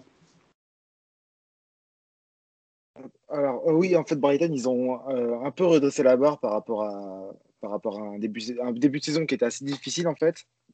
Et notamment en fait avec les, avec les, trois, les trois moi ce que j'appelle les trois golems en, mhm. défense centrale parce qu'ils font tous ah bah je crois. Mm. Un truc comme ça. et tu, tu, te rends compte en fait que, que cette équipe, en fait, malgré qu'elle le fait qu'elle joue à 3 que ce soit une équipe de seconde, de seconde partie tableau, en fait, elle tente de jouer au football. Et euh, tu as des joueurs très intéressants, donc, comme, euh, comme Trossard, mais aussi Solimarch, qui est mm. euh, justement, on va dire, l'homme du club. En fait, il est formé localement. Et tu as, voilà, as une équipe qui, qui, tente de jouer au football, qui essaye de, de, de, de, se, fonder en fait, sur un, un, jeu de passe assez court.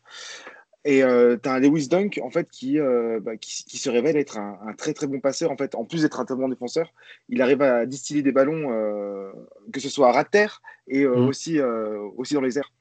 Donc voilà, c'est c'est vraiment très intéressant et voilà, et l'entraîneur aussi est, est, tout aussi. Ah bah, et, et, et, voilà. Ah bah bien sûr, et puis on a aussi un, un White absolument fabuleux qui peut dépanner, qui peut dépanner évidemment dans une défense à 4, dans une défense à 3, même au milieu de terrain. C'est pour moi le joueur peut-être aussi avec Yves Bissouma euh, bah, qui, qui, crève l'écran depuis le début. Euh, bah, on a aussi Adam Lalana, Adrien, qui bah, c'est vrai a toujours été euh, blessé à la fin de cette, sa, période à Southampton, évidemment pendant quasi toute sa, période à Liverpool. Là, pareil, il, y, a, aussi, quelques blessures qui se sont apparues, mais je trouve que ça a été euh, une très bonne pioche de la part de Brighton de l'avoir, euh, bah, pris parce que ça, ça, reste quand même un énorme joueur de talent quand il est fit, quoi. Ouais, clairement, euh, Lalana, c'est un joueur qui est extraordinaire quand, il arrive, quand il arrive à jouer assez longtemps. À Liverpool, il n'a jamais eu l'occasion de vraiment, vraiment crever l'écran parce que à chaque fois, bah, il a été en difficulté à cause de ses blessures. Et quand il revenait, il revenait pour trop peu de matchs. Et il avait aussi une, une concurrence qui était immense à son poste, hein, donc ce qui lui permettait pas de jouer aussi souvent qu'il le, devait. C'est un très bon choix pour, euh, pour Brighton. Euh, effectivement, donc euh, contre, euh, contre les Wolves, il a eu la possibilité de, de jouer un petit peu. Euh, on, espère le voir plus souvent et surtout qu'il soit enfin, soit enfin épargné par le démon des blessures. C'est un joueur qui est plus, plus si jeune que ça mais qui peut complètement faire les beaux jours euh, d'une équipe de milieu de tableau comme Brighton. C'est ouais, c'est on, espère qu'il soit qu'il soit bah, qu'il soit complètement à, 100% bah, pour aider cette équipe qui pour moi normalement est un titulaire indiscutable de cette équipe. Et quand on voit évidemment les talents devant, euh, Ilan t'en a parlé avec euh, avec avec Trossard, Welbeck qui fait énormément de bien, euh, justement euh, justement Quentin sur sur Danny Welbeck évidemment formé à, Manchester United, qui a eu ses heures de gloire un petit peu, on va dire, à United, même s'il faisait à chaque fois pas complètement l'unanimité, euh, vendu à Arsenal. Euh, après, il y a eu sa période à Watford, mais euh, voilà, il a, eu son impact aussi, devant. Euh, est-ce que tu trouves aussi que ça a été une bonne pioche de, Brighton de, miser sur lui par rapport à, à ce qu'il peut amener devant, à bouger les défenseurs et puis bah, ouais, à, créer des décalages, en tout cas faire des différences devant? Ouais, bah, Déjà, déjà c'est un joueur que j'aime énormément parce que je le trouve, c'est un professionnel exemplaire. Son temps à Arsenal euh, a peut-être pas forcément marqué les esprits, mais en tout cas, c'est toujours quelqu'un qui a été exemplaire aussi bien dans sa, dans sa personnalité que dans l'envie euh, qu'il mettait dans les matchs. Et énormément de blessures. Non, excuse-moi de, te couper, énormément de blessures. Non, ça c'est clair, on sait que ça, ça, ça, a toujours été un gros, un gros point noir de sa carrière, hein, donc, euh, que ce soit United ou Arsenal euh, ou même euh, Watford. Mais en tout cas, je trouve qu'il s'inscrit bien dans ce profil un peu travailleur que tous les joueurs de Brighton, ou, enfin, ou au moins que tous les offensifs ont, que ce soit Mopé, on va dire même Trossard ou Connolly. Et du coup, en tout cas, d'un point de vue personnel, je suis très content de voir Welbeck Bon, bah, on va pas dire que c'est encore une réussite euh, complète, mais j'ai trouvé que c'était vraiment une bonne, pioche de la part de Brighton d'aller le chercher. Et on va finir avec, euh, Burnley qui est 16e, mais Burnley qui va, quand même bien mieux depuis, plusieurs semaines. Et lors de cette période, il y a eu ce match reporté, euh, bah, le dernier contre Fulham qui devait se jouer pardon, cet après-midi. Euh, 3 points sur 6. Euh, il y a eu la défaite à Leeds qui avait fait, euh, qui avait beaucoup parler avec ce but refusé à Ashley Barnes. Et puis cette, euh, cette victoire contre Sheffield United.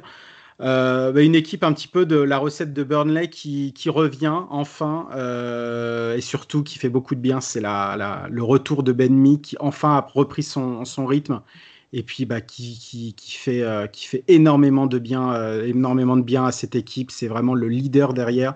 Avec un, on a vu qu'un James Tarkovsky, quand il n'y a pas de ben, Benmi à côté de lui, c'est tout de suite plus compliqué. Euh, même devant, euh, avec, euh, avec Chris Wood toujours, Ashley Barnes aussi, qui est enfin revenu, qui avait marqué il y a quelques semaines, enfin, après, après 6 mois de disette, enfin même plus que ça, 7-8 mois de disette en, en première ligue. ça va beaucoup mieux. je vais juste un, un, petit peu interroger Ilan sur un joueur euh, voilà que tu dont tu m'avais parlé la dernière fois et qui est pareil, qui a, qui a absolument sa place scellée dans ce milieu. C'est Josh Brown-Hill. Euh, voilà, parle-nous un petit peu de ce, ce joueur. Euh, qu'est-ce, qui, qu'est-ce que tu aimes par rapport à, par rapport à ce, à ce profil-là à, à Burnley? Alors, déjà, je l'avais presque jamais vu en Championship d'ailleurs jouer. il mmh. vient de, de Bristol City. Exactement. Si je ne me trompe pas. Et, mmh. et, même depuis qu'il est, qu'il est à Burnley, en fait, je, je l'avais pas tant, tant, vu, que ça. Et euh, je crois que c'est, depuis son incorporation, euh, donc début du mois de décembre, en fait, que dans le sens où on a, on a un joueur qui est, euh, voilà, qui est très teigneux, qui est, qui est toujours là pour la bagarre, pour, voilà, pour se battre et, récupérer des ballons. Et à la fois, tu as une petite touche technique en fait, qui fait que sur des ballons, sur les rares ballons qui, qui va, que Burnley va pouvoir jouer dans un match, en fait, il, il va, il va les utiliser avec brio et servir euh, les, les, attaquants devant. Et euh, c'est vrai que je suis plutôt bluffé par, par ce joueur parce que vraiment, genre, euh, enfin, je ne le connaissais pas, je, je, le connaissais pas, pas du tout d'avant en fait. et je suis vraiment surpris d'avoir d'avoir appris qu'il est, je crois qu'il s'est engagé gratuitement, je crois, à, mmh. à Burnley. C'est vrai que c'était assez. je suis pas sûr, mais je crois que je crois que c'est ça et c'est assez assez déroutant de savoir ça.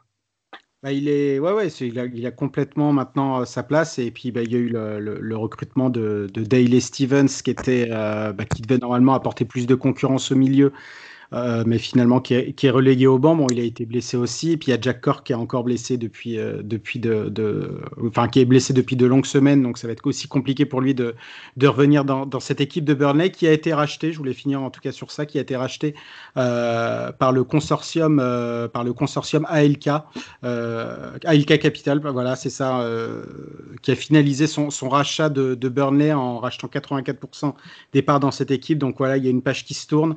Alan Pace qui va remplacer euh, le, grand McGarlick en, en tant que, que, président de Burnley. Donc euh, euh, McGarlick qui va continuer en tout cas d'être administrateur du club, pardon, et puis bah, Alan Pace qui va continuer à essayer de de, soutenir de soutenir Sean Dyche et puis de lui apporter un petit peu peut-être plus de fonds pour que pour que Burnley on va dire, euh, bah, achète, on va dire, un petit peu plus de profil encore et de, de, de, concurrence dans cette équipe bah, pour encore faire grimper euh, ce club et en tout cas de, marbrer vraiment ce, euh, ce, ce, club dans, dans, dans, cette, dans cette première ligue.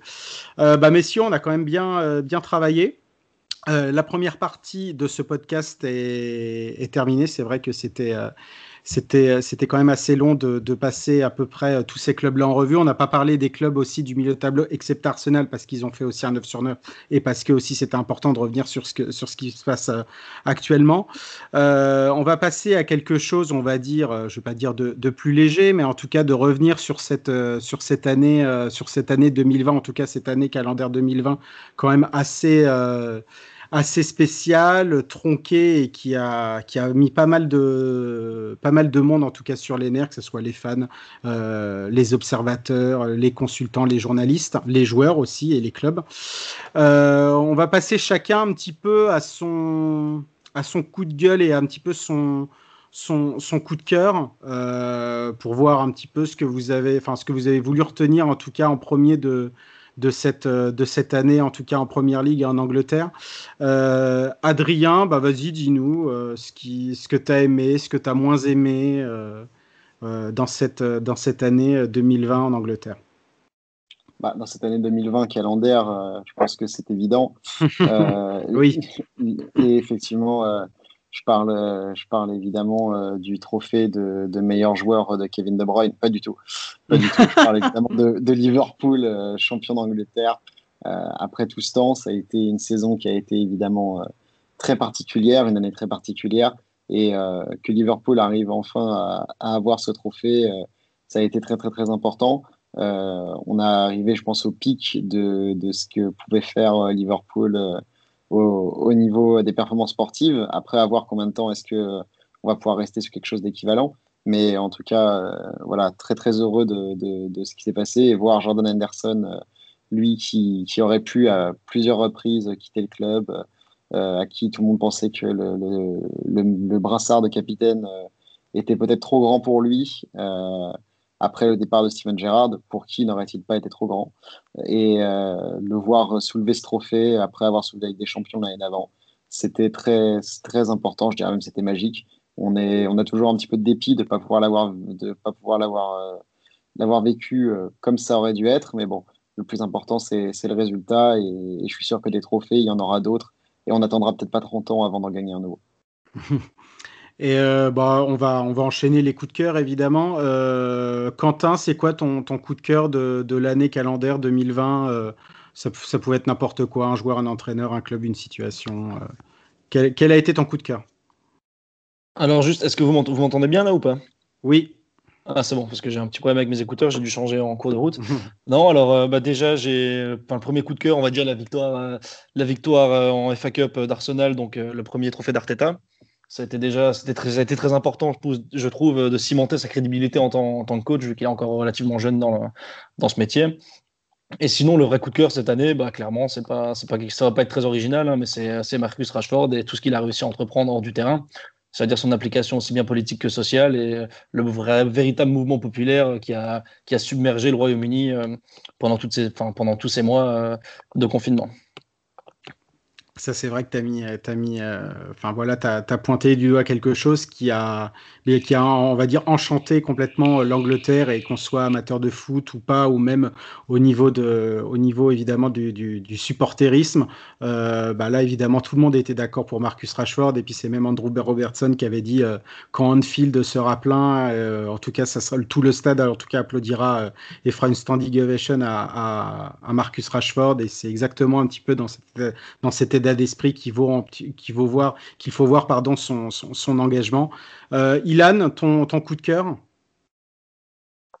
Euh, moi, il est arrivé récemment en fait avec euh, désolé, désolé j'ai encore parlé de, je vais encore parler de, Tottenham, mais euh, c'est par rapport à ce match de FA Cup qui allait se dérouler en fait dans, face au club en fait du Marine AFC, donc il y a un club de 8 division en, qui, qui, se situe dans, dans le Merseyside et euh, la République de la Mersey, comme dirait. Euh, ah oui, pardon. pardon. absolument, absolument. République autonome euh, socialiste. Voilà, exactement. oui, et du coup, en fait, avec l'annulation du match, enfin, du moins des supporters, de la venue des supporters, en fait, le club en fait a perdu potentiellement 100 000, 100 000 pounds en fait de, mm. de revenus pour ce match, en plus de, de 20 000 pounds en fait de, qu'un qu'un sponsor a retiré en fait. Donc, euh, ce qui s'est passé, c'est que le, club a proposé en fait euh, à, ses fans et à n'importe qui en fait de pouvoir acheter un ticket virtuel mm. euh, à 10 pounds en fait pour pouvoir justement l'aider. Et je trouve que c'est c'est vraiment une bonne une, bonne une bonne action en fait, une bonne une bonne idée en fait pour pouvoir au moins sauver un club et pouvoir le maintenir à flot. Surtout que là, pour le coup, en fait, il y a, il y a un prix. En fait, du coup, dans, si vous achetez un ticket, en fait, vous avez, enfin, vous avez, vous avez, euh, plusieurs prix potentiels à gagner. En fait, voilà, en fait, voilà c'est une sorte de, c'est une sorte de tombola. Et euh, parmi les tickets les plus intéressants, il y a euh, entraîner le club lors d'un match amical. Donc, Adrien, si jamais un jour tu vas, tu vas à Liverpool, enfin, prochainement, tu pourras peut-être entraîner un, club là-bas. Et voilà, c'est, vrai que c'était, c'est, vraiment une bonne, une bonne action dans, dans, dans cette période où tu as des clubs en fait qui sont plutôt fragiles, qui sont sur le point de, voilà, de vaciller. Ah mais là, tu te doutes bien que. Vas-y, vas-y, Adrien. bien que, ouais, que, que j'ai déjà évidemment donné mes 10 pounds et que j'espère vraiment pouvoir être le nouveau manager de, cette équipe euh, du, des Marines et euh, les mener vers la victoire euh, tel, euh, tel le Liverpool, euh, le Liverpool Football Club, bien sûr. Mais là, du coup, euh, Ilan, tu as ah, triché puisque, puisque on se, on se, là, c'est en 2021 que ça va se passer. C'est pas en c'était pas en 2001, mais je rigole. Tu pouvais, tu pouvais, oui, tu pouvais Mais l'annonce c'était le 31 décembre. Oui. Ah bah voilà. Donc tu as, as, sauvé un petit peu ce que, ce que sur lequel. bah moi, mon coup de cœur, bah Je ne sais pas s'il va être original, mais en tout cas, ça a été sur un joueur qui s'appelle Jordan Anderson. Donc évidemment, tu en as un petit peu déjà parlé, euh, parlé Adrien. Euh, cette saison 2019-2020, je pense que pour moi, c'est le plus bel exemple d'une transformation footballistique positive. Il euh, faut rappeler qu'il a été acheté à Sunderland en 2011. C'est un vrai Macken, donc c'est-à-dire une personne évidemment en termes génériques pour dessiner les, les gens de Sunderland pour 18 millions d'euros, qui, qui, a été une somme, on va dire, conséquente pardon, à l'époque pour une jeune pépite qui avait, qui avait 21 ans. Il n'avait pas répondu aux, attentes. Euh, bah, évidemment sous, sous, sous, Kenny Dalglish, sous Braden Rogers et jusqu'à un petit peu l'arrivée de, de Jürgen Klopp. Beaucoup de fans de, de Liverpool bah, en fait l'avaient critiqué. Euh, oui, il était, ses performances, enfin, c'était pas ça, il n'était pas à la hauteur. Quelques coups d'éclat par-ci par-là, mais il n'arrivait pas à trouver, on va dire, sa place sur le terrain, un peu influent. Évidemment, il y avait eu le brassard, de, le brassard, en tout cas le successeur du brassard de Steven Gerrard aussi qui a, a, influé, t'en, t'en, as parlé Adrien. Mais en fait, depuis l'arrivée de Klopp, ça l'arrivée de Klopp l'a complètement transformé. Alors la première année, il devait prendre ses marques, mais après, euh, voilà, c'était absolument sensationnel. Euh, influent, confiant dans tout ce qu'il fait, entreprenant, équilibrant tout, on va dire, le, le, milieu, et surtout, surtout, surtout, dans le comportement et dans le, le leadership. On, on, sent évidemment terriblement euh, sa présence et quand il n'est pas là, bah, on le sent aussi. Euh, il a pris tellement d'importance dans cette équipe. Euh, bah, quand Liverpool, on va dire, commençait à gagner sous club, donc c'est-à-dire en 2010, enfin à partir de 2017-2018, en tout cas quand, quand, la machine Liverpool a, commencé à, s'enclencher. Et puis bah, bah, cette saison, ouais, c'était la meilleure, la meilleure définition de l'expression du, du, joueur magnifique qui est devenu, qui est devenu Jordan Anderson. Euh, je vais continuer pour par mon coup de gueule, puis après je vais vous, je vais, vous laisser un petit peu développer le vôtre. Euh, bah, ça concerne aussi Liverpool, mais ça s'est passé, euh, ça s'est passé en fin mars, début, début avril. Et si je dis que Liverpool a été surnommé un temps le FC Furlough, c'est pas pour, c'est pas pour rien. Et puis, bah, Adrien sait très bien de quoi je parle. Ça a été cette décision des, du board de Liverpool de bénéficier des aides des aides de, du gouvernement britannique face à la, face à la, on va dire à la, pandémie du, coronavirus, évidemment pour aider les, plus petites, les plus petites entreprises britanniques. Euh, j'ai trouvé ça absolument incroyable que le club, euh, bah, que le club, on va dire, euh, accepte, accepte ces, ces, aides. Et voilà, pour moi, enfin, je sais pas si Adrien, tu voudras un petit peu en reparler, mais ça a été pour moi le, le plus bel exemple d'un club, on va dire, à la fois mythique et populaire qui prenait toujours un petit peu, on va dire, dans, son, dans ses valeurs, le foot socialiste de Shanks, de Bill Shankly. Euh, la figure, on va dire, tutélaire toujours du, FC, Liverpool, et qui est maintenant devenu un rouage de plus dans le capitalisme footballistique. Et j'ai trouvé ça, cette décision, cette décision-là, assez lamentable. Et en plus, j'ai trouvé encore plus lamentable, c'est que euh, c'est euh, avec les, critiques et le tollé que ça a provoqué qu'ils ont enlevé évidemment leur, leur décision et que ça ne devenait pas, ça ne, pardon, ça ne devenait pas d'eux-mêmes. Je ne sais pas ce que tu en as pensé, Adrien, mais d'ailleurs, tu as fait un énorme papier dessus en, sur le site de God Save the Foot, mais ça a été, ça a été chaotique et lamentable cette décision.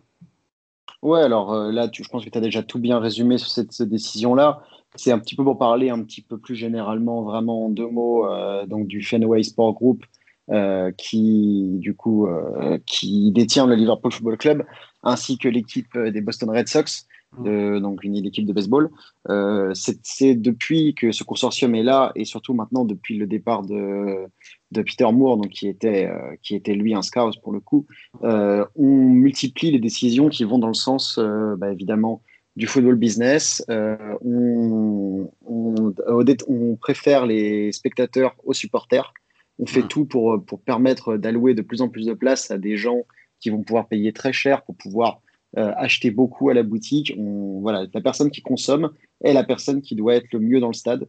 Et euh, c'est des choses qu'on commence à ressentir de plus en plus.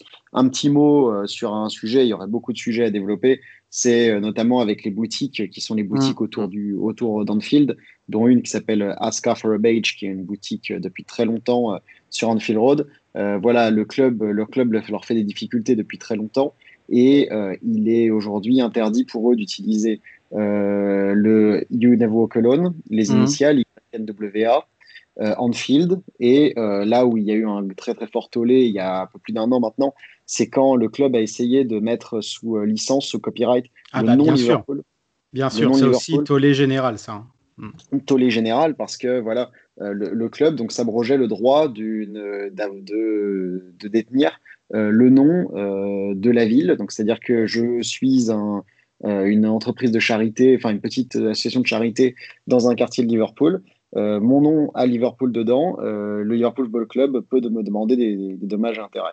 Donc évidemment, la décision n'a pas été, la décision n'a pas été ratifiée par, par le gouvernement anglais, c'est évident et surtout euh, c'était un petit peu nul la, réponse qui avait été donnée mmh. par le club, qui était de dire c'était pour lutter contre la contrefaçon, alors que mmh. de toute façon ça ne s'appliquait qu'en Angleterre.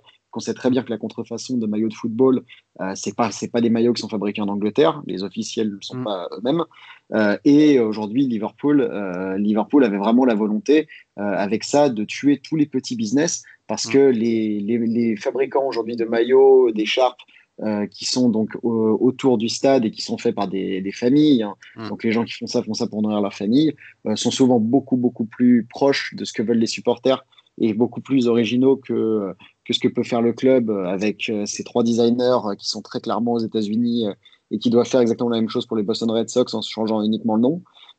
et bah voilà, on a essayé encore une fois de, mettre la main mise. Alors quand on est un club aussi riche que Liverpool, c'est clair qu'il y a de la grogne et euh, personnellement, ça, ça ne regarde que moi, mais euh, je boycotte totalement le site internet euh, du club et je n'achète plus rien auprès du club depuis maintenant deux ans. Donc voilà, ça me paraît c'est un peu trop et j'achète tout directement des, sur des boutiques qui sont des boutiques indépendantes parce que c'est ça, je pense, serait de supporter, c'est aussi prendre ses responsabilités quand, quand ça va pas au niveau de la direction du club.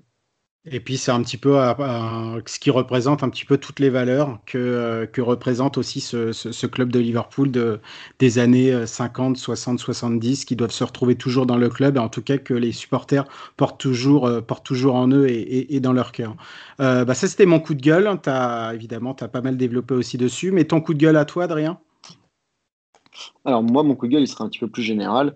ce serait un un coup de gueule contre l'arbitrage de façon générale en Angleterre.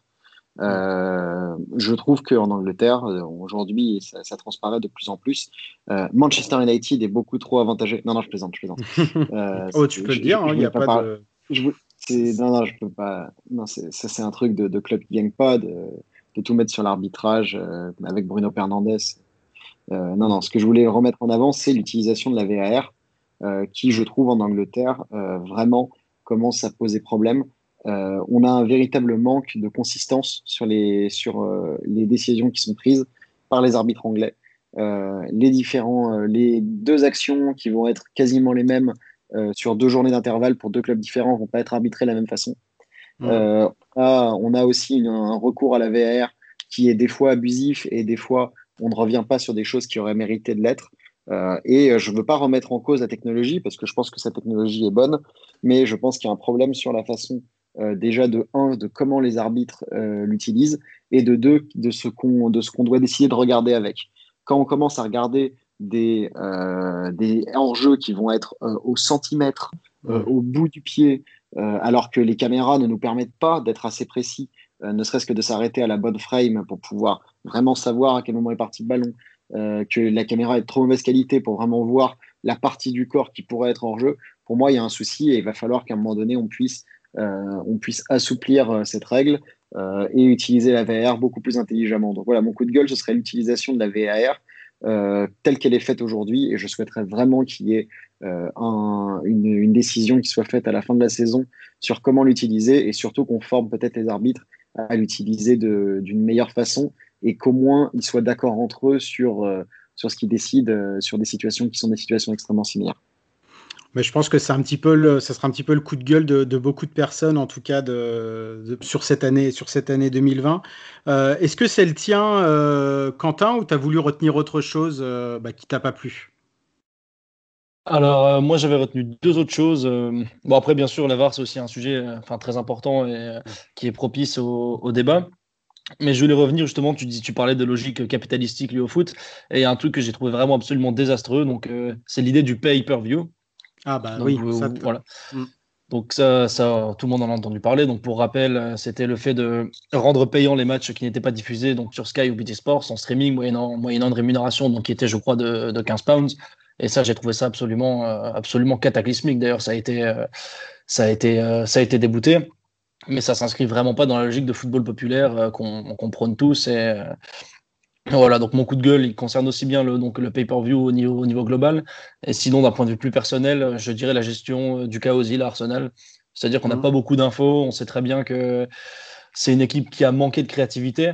Et est-ce que c'est pour des raisons sportives? Enfin, C'est dur de légitimer. Est-ce que c'est pour des raisons extrasportives? Est-ce qu'il c'est pas mieux de l'utiliser alors qu'on sait très bien qu'il a un contrat encore, euh, un, contrat, en or et que le club souhaite s'en séparer Mais Enfin voilà, je, trouve que le chaos ça a été, ça a été compliqué et la communication autour était, pas vraiment saine euh, de la part du club en tout cas.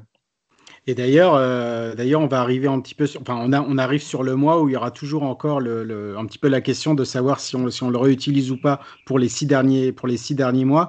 Euh, et puis, s'était posé aussi cette question de, bah ouais, euh, Arsenal, bah ça marchait pas, donc évidemment de, de, début début novembre jusqu'au jusqu'au Boxing Day. Et finalement, est-ce que de l'avoir mis de côté, même si évidemment il rentre pas dans les plans de d'Arteta, est-ce que ça a été finalement une, une bonne idée ou pas? Parce que c'est vrai qu'au niveau de la, cré la, cré la créativité, pardon, c'est compliqué en fin de podcast, que, bah, que c'était ouais, que c'était absolument pas ça et qu'il aurait peut-être fait un petit peu du, bien un petit peu devant. Donc ouais, c'est vrai que ça a été une grande question et ça restera toujours, façon, en toile de fond, ce serpent de mer et la question de fond, euh, toujours sur le chaos de toute façon, euh, de toute façon jusqu'à la fin.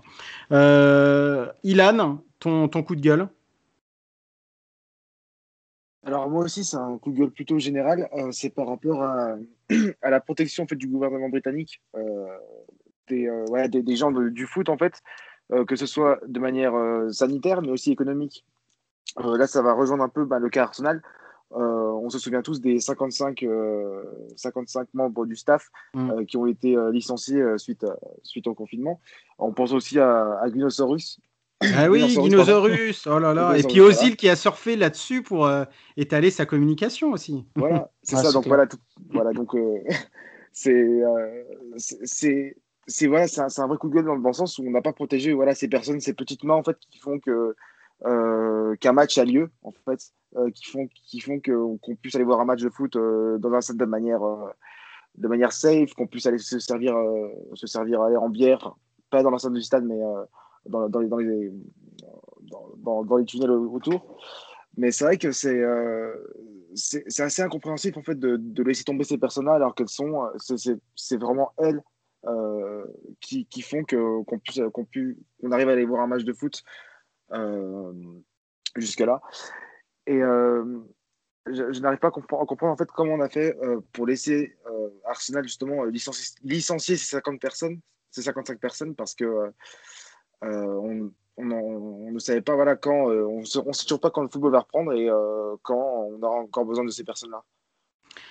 C'est vrai que ça a fait, euh, que ça a fait un, un, tollé monumental. Euh, ce qui a fait aussi un tollé monumental, mais que ça arrivait, on va dire, en même temps que Liverpool, c'est aussi, euh, c'est aussi Tottenham qui avait, qui avait aussi dit oui aux aides du gouvernement. Et tu aurais pu quand même aussi le dire, Ilan. Non, je rigole. tu choisis ce que tu tu choisis. Non, non, non, mais je rigole. Mais c'était pour dire que, que Tottenham aussi avait été enfin, était, avait, avait vu la brèche et c'était euh, c'était rangé on va dire aux côtés d'autres clubs bah, comme Liverpool et, d'autres pour euh, bah, pour les aides du gouvernement avant aussi de se, de se rétracter et, j'ai trouvé bah, trouvé ça bien de se rétracter mais c'était sous on va dire sous le sous le, les critiques et le tollé général qui l'ont fait et non pas d'eux-mêmes pour moi et j'ai trouvé ça un petit peu toujours dommage.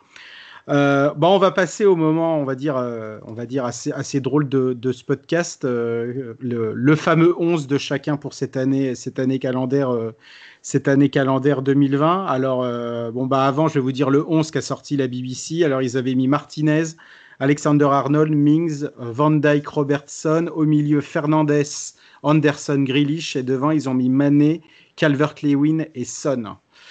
Alors, messieurs. Qu'est-ce que vous avez choisi dans votre 11 Adrien, est-ce que tu peux nous le dire et bon, on va dire euh, on va dire le, le, on va dire le détailler mais quand même assez succinctement pourquoi ces choix-là etc. Alors, euh, donc en gardien Allison, en défense Robertson, au milieu Van Dyke, Matip. Non, je. Ce sera, pas, sera pas toute l'équipe de Liverpool. Euh, alors, au cas, je, au cas, je choisis quand même, je vais quand même choisir Allison. À gauche, je vais garder, je vais garder Robertson hein, sur l'année Mm. sur l'année 2020. Il aura été, il aura vraiment, vraiment, vraiment été extraordinaire. ensuite, bah, à ses côtés, à ses côtés Van Dyke. ça me fait mal de le dire, mais je vais quand même mettre sur la session l'année dernière Harry Maguire. Mm. Harry Maguire à, à, côté de Van Dyke. je mettrai ensuite Alexander Arnold sur le sur l'autre côté. Je trouve que sur l'année calendaire euh, 2020, ça a été ça a été vraiment vraiment extraordinaire. Euh, ensuite, au milieu, euh, sur les côtés, sur, sur les côtés, alors deux, avec deux ailiers, euh, Mané Salah. Au, au, milieu, donc je mettrai Henderson et Kevin De Bruyne sur l'année vraiment. Et en attaque, en attaque, donc je partirai sur un duo, un duo anglais. Moi, je mettrais Vardy, Vardy et Harry Kane. Euh, ces deux mmh. joueurs qui m'ont qui m'ont beaucoup qui m'ont beaucoup plu. Ça fait évidemment beaucoup de joueurs de Liverpool, mais sur l'année 2020, il y a eu une hégémonie. Ah euh, oui, il y a, très, rien très, à dire. Hein. Très, très importante. Euh, c'est sûr qu'un Liverpool en attaque, par contre, pour ce qui est vraiment d'un numéro 9, c'est pas, c'est pas ce qui, c'est pas en tout cas ce qui a été le mieux. Roberto Firmino a pas fait la meilleure année de, de, de sa carrière. Euh, le choix de, le choix de Harry Kane et de Vardy, c'est aussi un choix très personnel. C'est des joueurs que, que j'apprécie, que j'apprécie beaucoup. Euh, je pense que Harry Kane, euh, c'est un joueur qui est un des tout meilleurs à son poste et qui re, il reçoit pas forcément toujours la, la reconnaissance la reconnaissance qui est liée, euh, qui devrait être liée à, à son rang. Euh, et Jimmy Vardy, euh, parce que c'est la belle histoire et que la belle histoire, elle continue, elle continue au plus haut niveau et c'est très très cool. Et puis si on aime le football anglais, c'est aussi pour ça. Et on peut pas mettre que, que des joueurs que des joueurs étrangers dans dans le dans le 11. Donc voilà, c'était c'était pour ça que j'avais choisi ces joueurs. Eh ben, très très très beau 11. Est-ce que ton 11 est aussi euh, est aussi on va dire talentueux et magnifique, euh, Quentin? Bah, écoute, j'ai fait un petit peu le, le choix de la, de la diversité. À noter mmh. que quand on envoyé le message, je me suis plus axé sur un 11 de cette saison que sur un 11 de l'année civile 2020, mais je vais essayer donc de, de, justifier mes choix. Bon, déjà, alors on part sur un 4-2-3-1, donc j'ai choisi Martinez dans les buts. Donc euh, pareil, c'était un petit peu le côté belle histoire avec Arsenal. Donc euh, le, la blessure de Leno, il a enfin eu sa chance. Il a assez impressionné. Puis le transfert à Villa, qui a été, je trouve, un très bon choix pour lui. Et euh, il a été très très bon cette saison, comme on l'a vu encore contre, contre United. Donc à droite, j'ai choisi Matty Cash. Donc c'est un latéral qui m'a mmh. vraiment impressionné. Très bon en AVS1, très bon, enfin très bon en AVS1 défensivement, très bon offensivement, très bon centreur. Donc c'est un très bon choix encore. J'ai vraiment beaucoup aimé le mercato qu'a fait Aston Villa. Et c'était un très bon choix d'avoir été le chercher à Nottingham. Euh, pour la charnière, donc bah, Virgil van Dijk, ça se passe de commentaires. Ensuite, pour l'accompagner, euh, alors j'ai choisi, j'ai un petit peu triché, j'ai choisi ou bien Ruben Diaz ou bien euh, Gabriel. Donc j'ai trouvé que c'était mmh. deux révélations à ce poste. Donc Ruben Diaz, il est un titulaire en puissance à City, il est très important pour Guardiola, très intéressant à la relance. Euh, Gabriel, c'est pareil, très bon en AVS1, il a un très bon jeu de corps, il a été élu euh, trois ou quatre fois joueur du mois suite à son arrivée. Et d'ailleurs, j'aurais très bien pu inclure Fofana aussi, qui est impressionné, qui est un petit peu devenu ce que les fans d'Arsenal pensaient que Saliba deviendrait. À, gauche, bon, sur Robertson, c'est pareil, ça se passe de commentaires, très important jeu Liverpool. Alors au milieu de terrain, j'ai choisi donc Calvin Phillips, donc pour sa deuxième partie de saison en Championship, en Championship pardon, son arrivée en PL. Donc euh, c'est une plaque tournante, très importante dans la distribution, pièce maîtresse de liste de Bielsa, et c'est pas pour rien qu'il soit devenu international. À côté, euh, bah, on retrouve James Ward-Prowse, donc euh, vraiment un des hommes forts du Southampton version Azentel, donc capitaine depuis peu, et on dirait qu'il a enfin trouvé vraiment son poste au milieu de terrain, quand on sait qu'il a souvent été baladé. Et on a toujours cette qualité incroyable sur coup de pied arrêté. Ensuite, pour les trois de devant, donc euh, j'ai choisi Salah à droite. Donc, euh, on ne présente plus hein, des meilleurs joueurs du monde depuis quelques années, toujours aussi décisif. Donc, un, toujours un calvaire de défendre face à lui. Et, et voilà. Alors, en 10, pareil, j'ai longuement hésité entre, entre deux joueurs, donc Bruno Fernandez et De Bruyne qu'on ne présente plus. Alors, j'ai opté pour Fernandez parce que c'est pas forcément un joueur que j'apprécie à, personne, à titre personnel, mais il a fait vraiment un bien fou à United. Je trouve vraiment qu'il y a un, un, United avec et sans Bruno Fernandez. Donc voilà, c'est un dynamiteur, il apporte beaucoup d'énergie, il est très incisif, très virevoltant, et c'est vraiment un joueur très, très, très important pour United aujourd'hui. Donc à gauche, dans ce 4-2-3-1, forcément Jack Grealish, pour moi qui est le meilleur joueur de PL cette saison, toujours très juste tactiquement, c'est un monstre physiquement, il a une capacité incroyable à systématiquement gagner le duel psychologique qu'il entame avec son vis-à-vis. Et euh, j'aurais pu éventu éventuellement citer Son, mais je pense que Grealish était clairement le, plus indéboulonnable, pardon, de mon 11. Et en buteur, pareil, nouvelle hésitation, mais j'ai opté pour le choix Jamie Vardy. Donc euh, je pensais que Kane allait déjà être cité, donc je me suis dit qu'il fallait, il fallait quand même citer Vardy. et rendre honneur à ce qu'il continue à réaliser avec Leicester de saison après saison. Il a toujours cette faculté d'être un vrai tueur et à constamment harceler la défense. Et c'est un joueur pareil que j'apprécie énormément. Mais on peut dire que Harry Kane, il mérite au moins autant que lui, si ce n'est plus, quoi, pour ce qu'il est en train de réaliser à Tottenham. Et eh ben aussi, ça a fière allure. Euh, bah c'est vrai qu'il y a pas mal d'hésitations euh, à certains postes, et puis c'est tout à fait logique. Ça dépend évidemment si on se base sur, euh, sur des, les performances, on va dire, personnelles et attirer son équipe vers le haut, ou s'il y a aussi la performance, la performance collective. Ilan, qu'est-ce que tu as choisi comme équipe? Alors, moi, donc, elle est, elle est, très Liverpool aussi. Donc, dans les cages, il y a Adrian. Allison sur, donc Allison, normal. Euh, c'est oui, c'est validé. Oui. donc euh, Robertson et, euh, et, Trent sur les, sur les côtés. Van Dyke en défense centrale. Et moi, je l'accompagne avec Mings, du coup, comme la BBC, je crois, c'est ça. Ensuite, dans un 4-2-3-1, alors, du coup, en fait, j'ai longtemps réfléchi, en fait. D'abord, je prends donc Anderson au milieu de terrain avec De Bruyne donc j'ai longtemps hésité avec, euh, avec Fernandez, mais, euh, mais euh, j'en ai préféré un plus, plus haut en fait. même si en plus De Bruyne en fait, il, désormais en fait, il joue, il joue plus en, en faux 9 ou en, en 10. Donc voilà. Il a, il, a joué en, il a, joué en, faux 9 en tout cas cet après voilà. contre Chelsea. Mm. Oui, mais même désormais, euh, quand, euh, quand City n'a pas le ballon, par exemple, il joue mm, mm. beaucoup à la hauteur de, l'attaquant. Donc, euh, enfin bref. à gauche, j'ai quand même mis Mané et de, l'autre côté Salah, parce que pour moi, même si là, lors de la deuxième partie, enfin, la première partie de saison, ils sont, ils sont pas, enfin, ils sont pas terribles. Ils sont, ils n'ont pas été aussi virevoltants que qu'en début d'année. Mais euh, voilà, ça, reste quand même une, très, bonne, très bonne année calendaire pour les deux. Même si euh, ça là, voilà, il soit qu'il est meilleur buteur, je crois, de, mémoire. Et enfin, euh, en numéro 10, c'est Grealish parce que là, enfin, à ce poste-là, il s'est enfin révélé. Et vraiment, c'est un, un délice de le voir en numéro 10. honnêtement, je ne comprends pas, pas pourquoi on ne l'a pas fait jouer à ce poste auparavant. Enfin, du moins plus souvent. Et enfin, euh, vous l'avez dit, en fait, c'est un, un, duel entre Vardy et Kane en attaque. Mm. Euh, bah, pour moi, c'est Kane parce que déjà, il a été blessé pendant trois mois et euh, là, il est en train de, devenir voilà, plus qu'un attaquant, un passeur.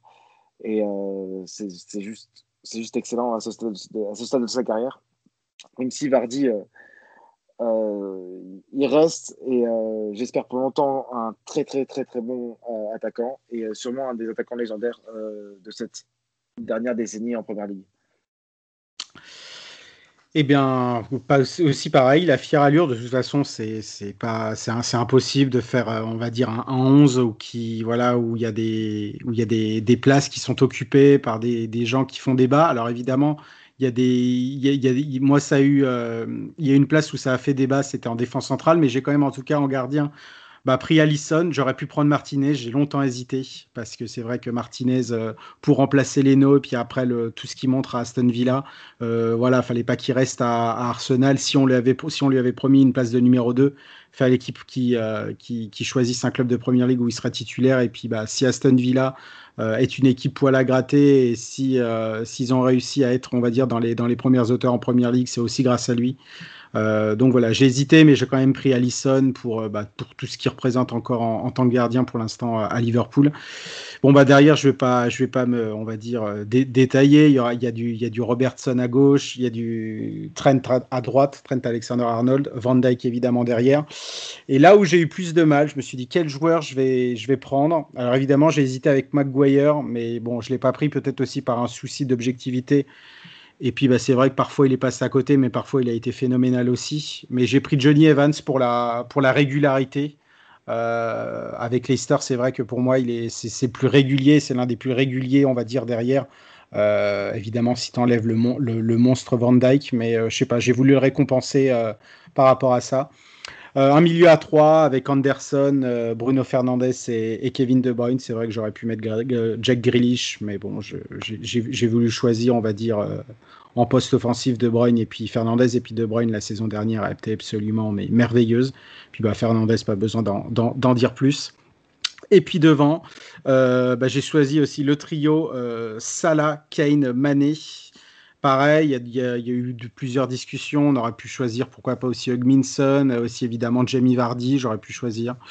Mais bon, voilà, Salah, Mané, c'est vrai qu'on les a trouvés peut-être un peu moins flamboyants, en tout cas à partir de, ce début de saison, mais ils ont quand même évidemment déjà leur start et puis ils sont quand même assez cliniques, même si on voit toujours évidemment ce côté peut-être euh, un petit peu, on va dire, individualiste parfois de Salah qui, ressort et qui énerve parfois.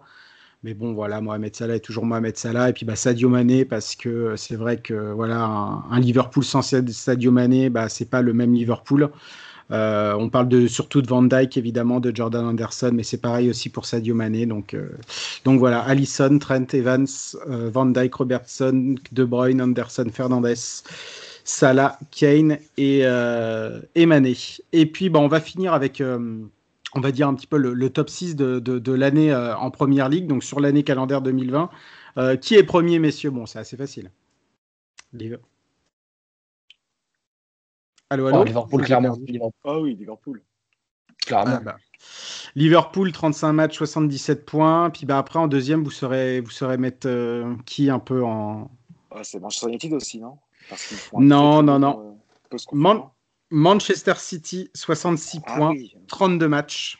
En fait, les équipes n'ont pas joué le même nombre de matchs, mais, euh, mais à la troisième place, on retrouve Manchester United, 33 matchs, 65 points.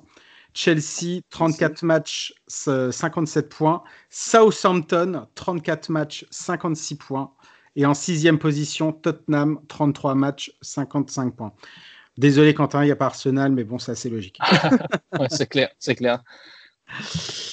Bon, en tout cas, on a, on a beaucoup parlé, beaucoup détaillé, mais c'était euh, passionnant comme la dernière fois. Euh, on arrive à la fin de ce podcast. Euh, merci messieurs, merci Adrien. Bah merci, merci, c'était super sympa. Merci, merci Ilan. merci beaucoup et à la prochaine. Et puis, bah, Quentin, c'était ta première, mais en tout cas, j'espère que tu as pris beaucoup de plaisir et que tu seras de retour parmi nous assez régulièrement dans ces podcasts. Bah, j'espère également, merci beaucoup en tout cas. Voilà, c'était le deuxième euh, podcast de God Save the Foot, enfin en tout cas pour le retour du podcast God Save the Foot, et à la prochaine.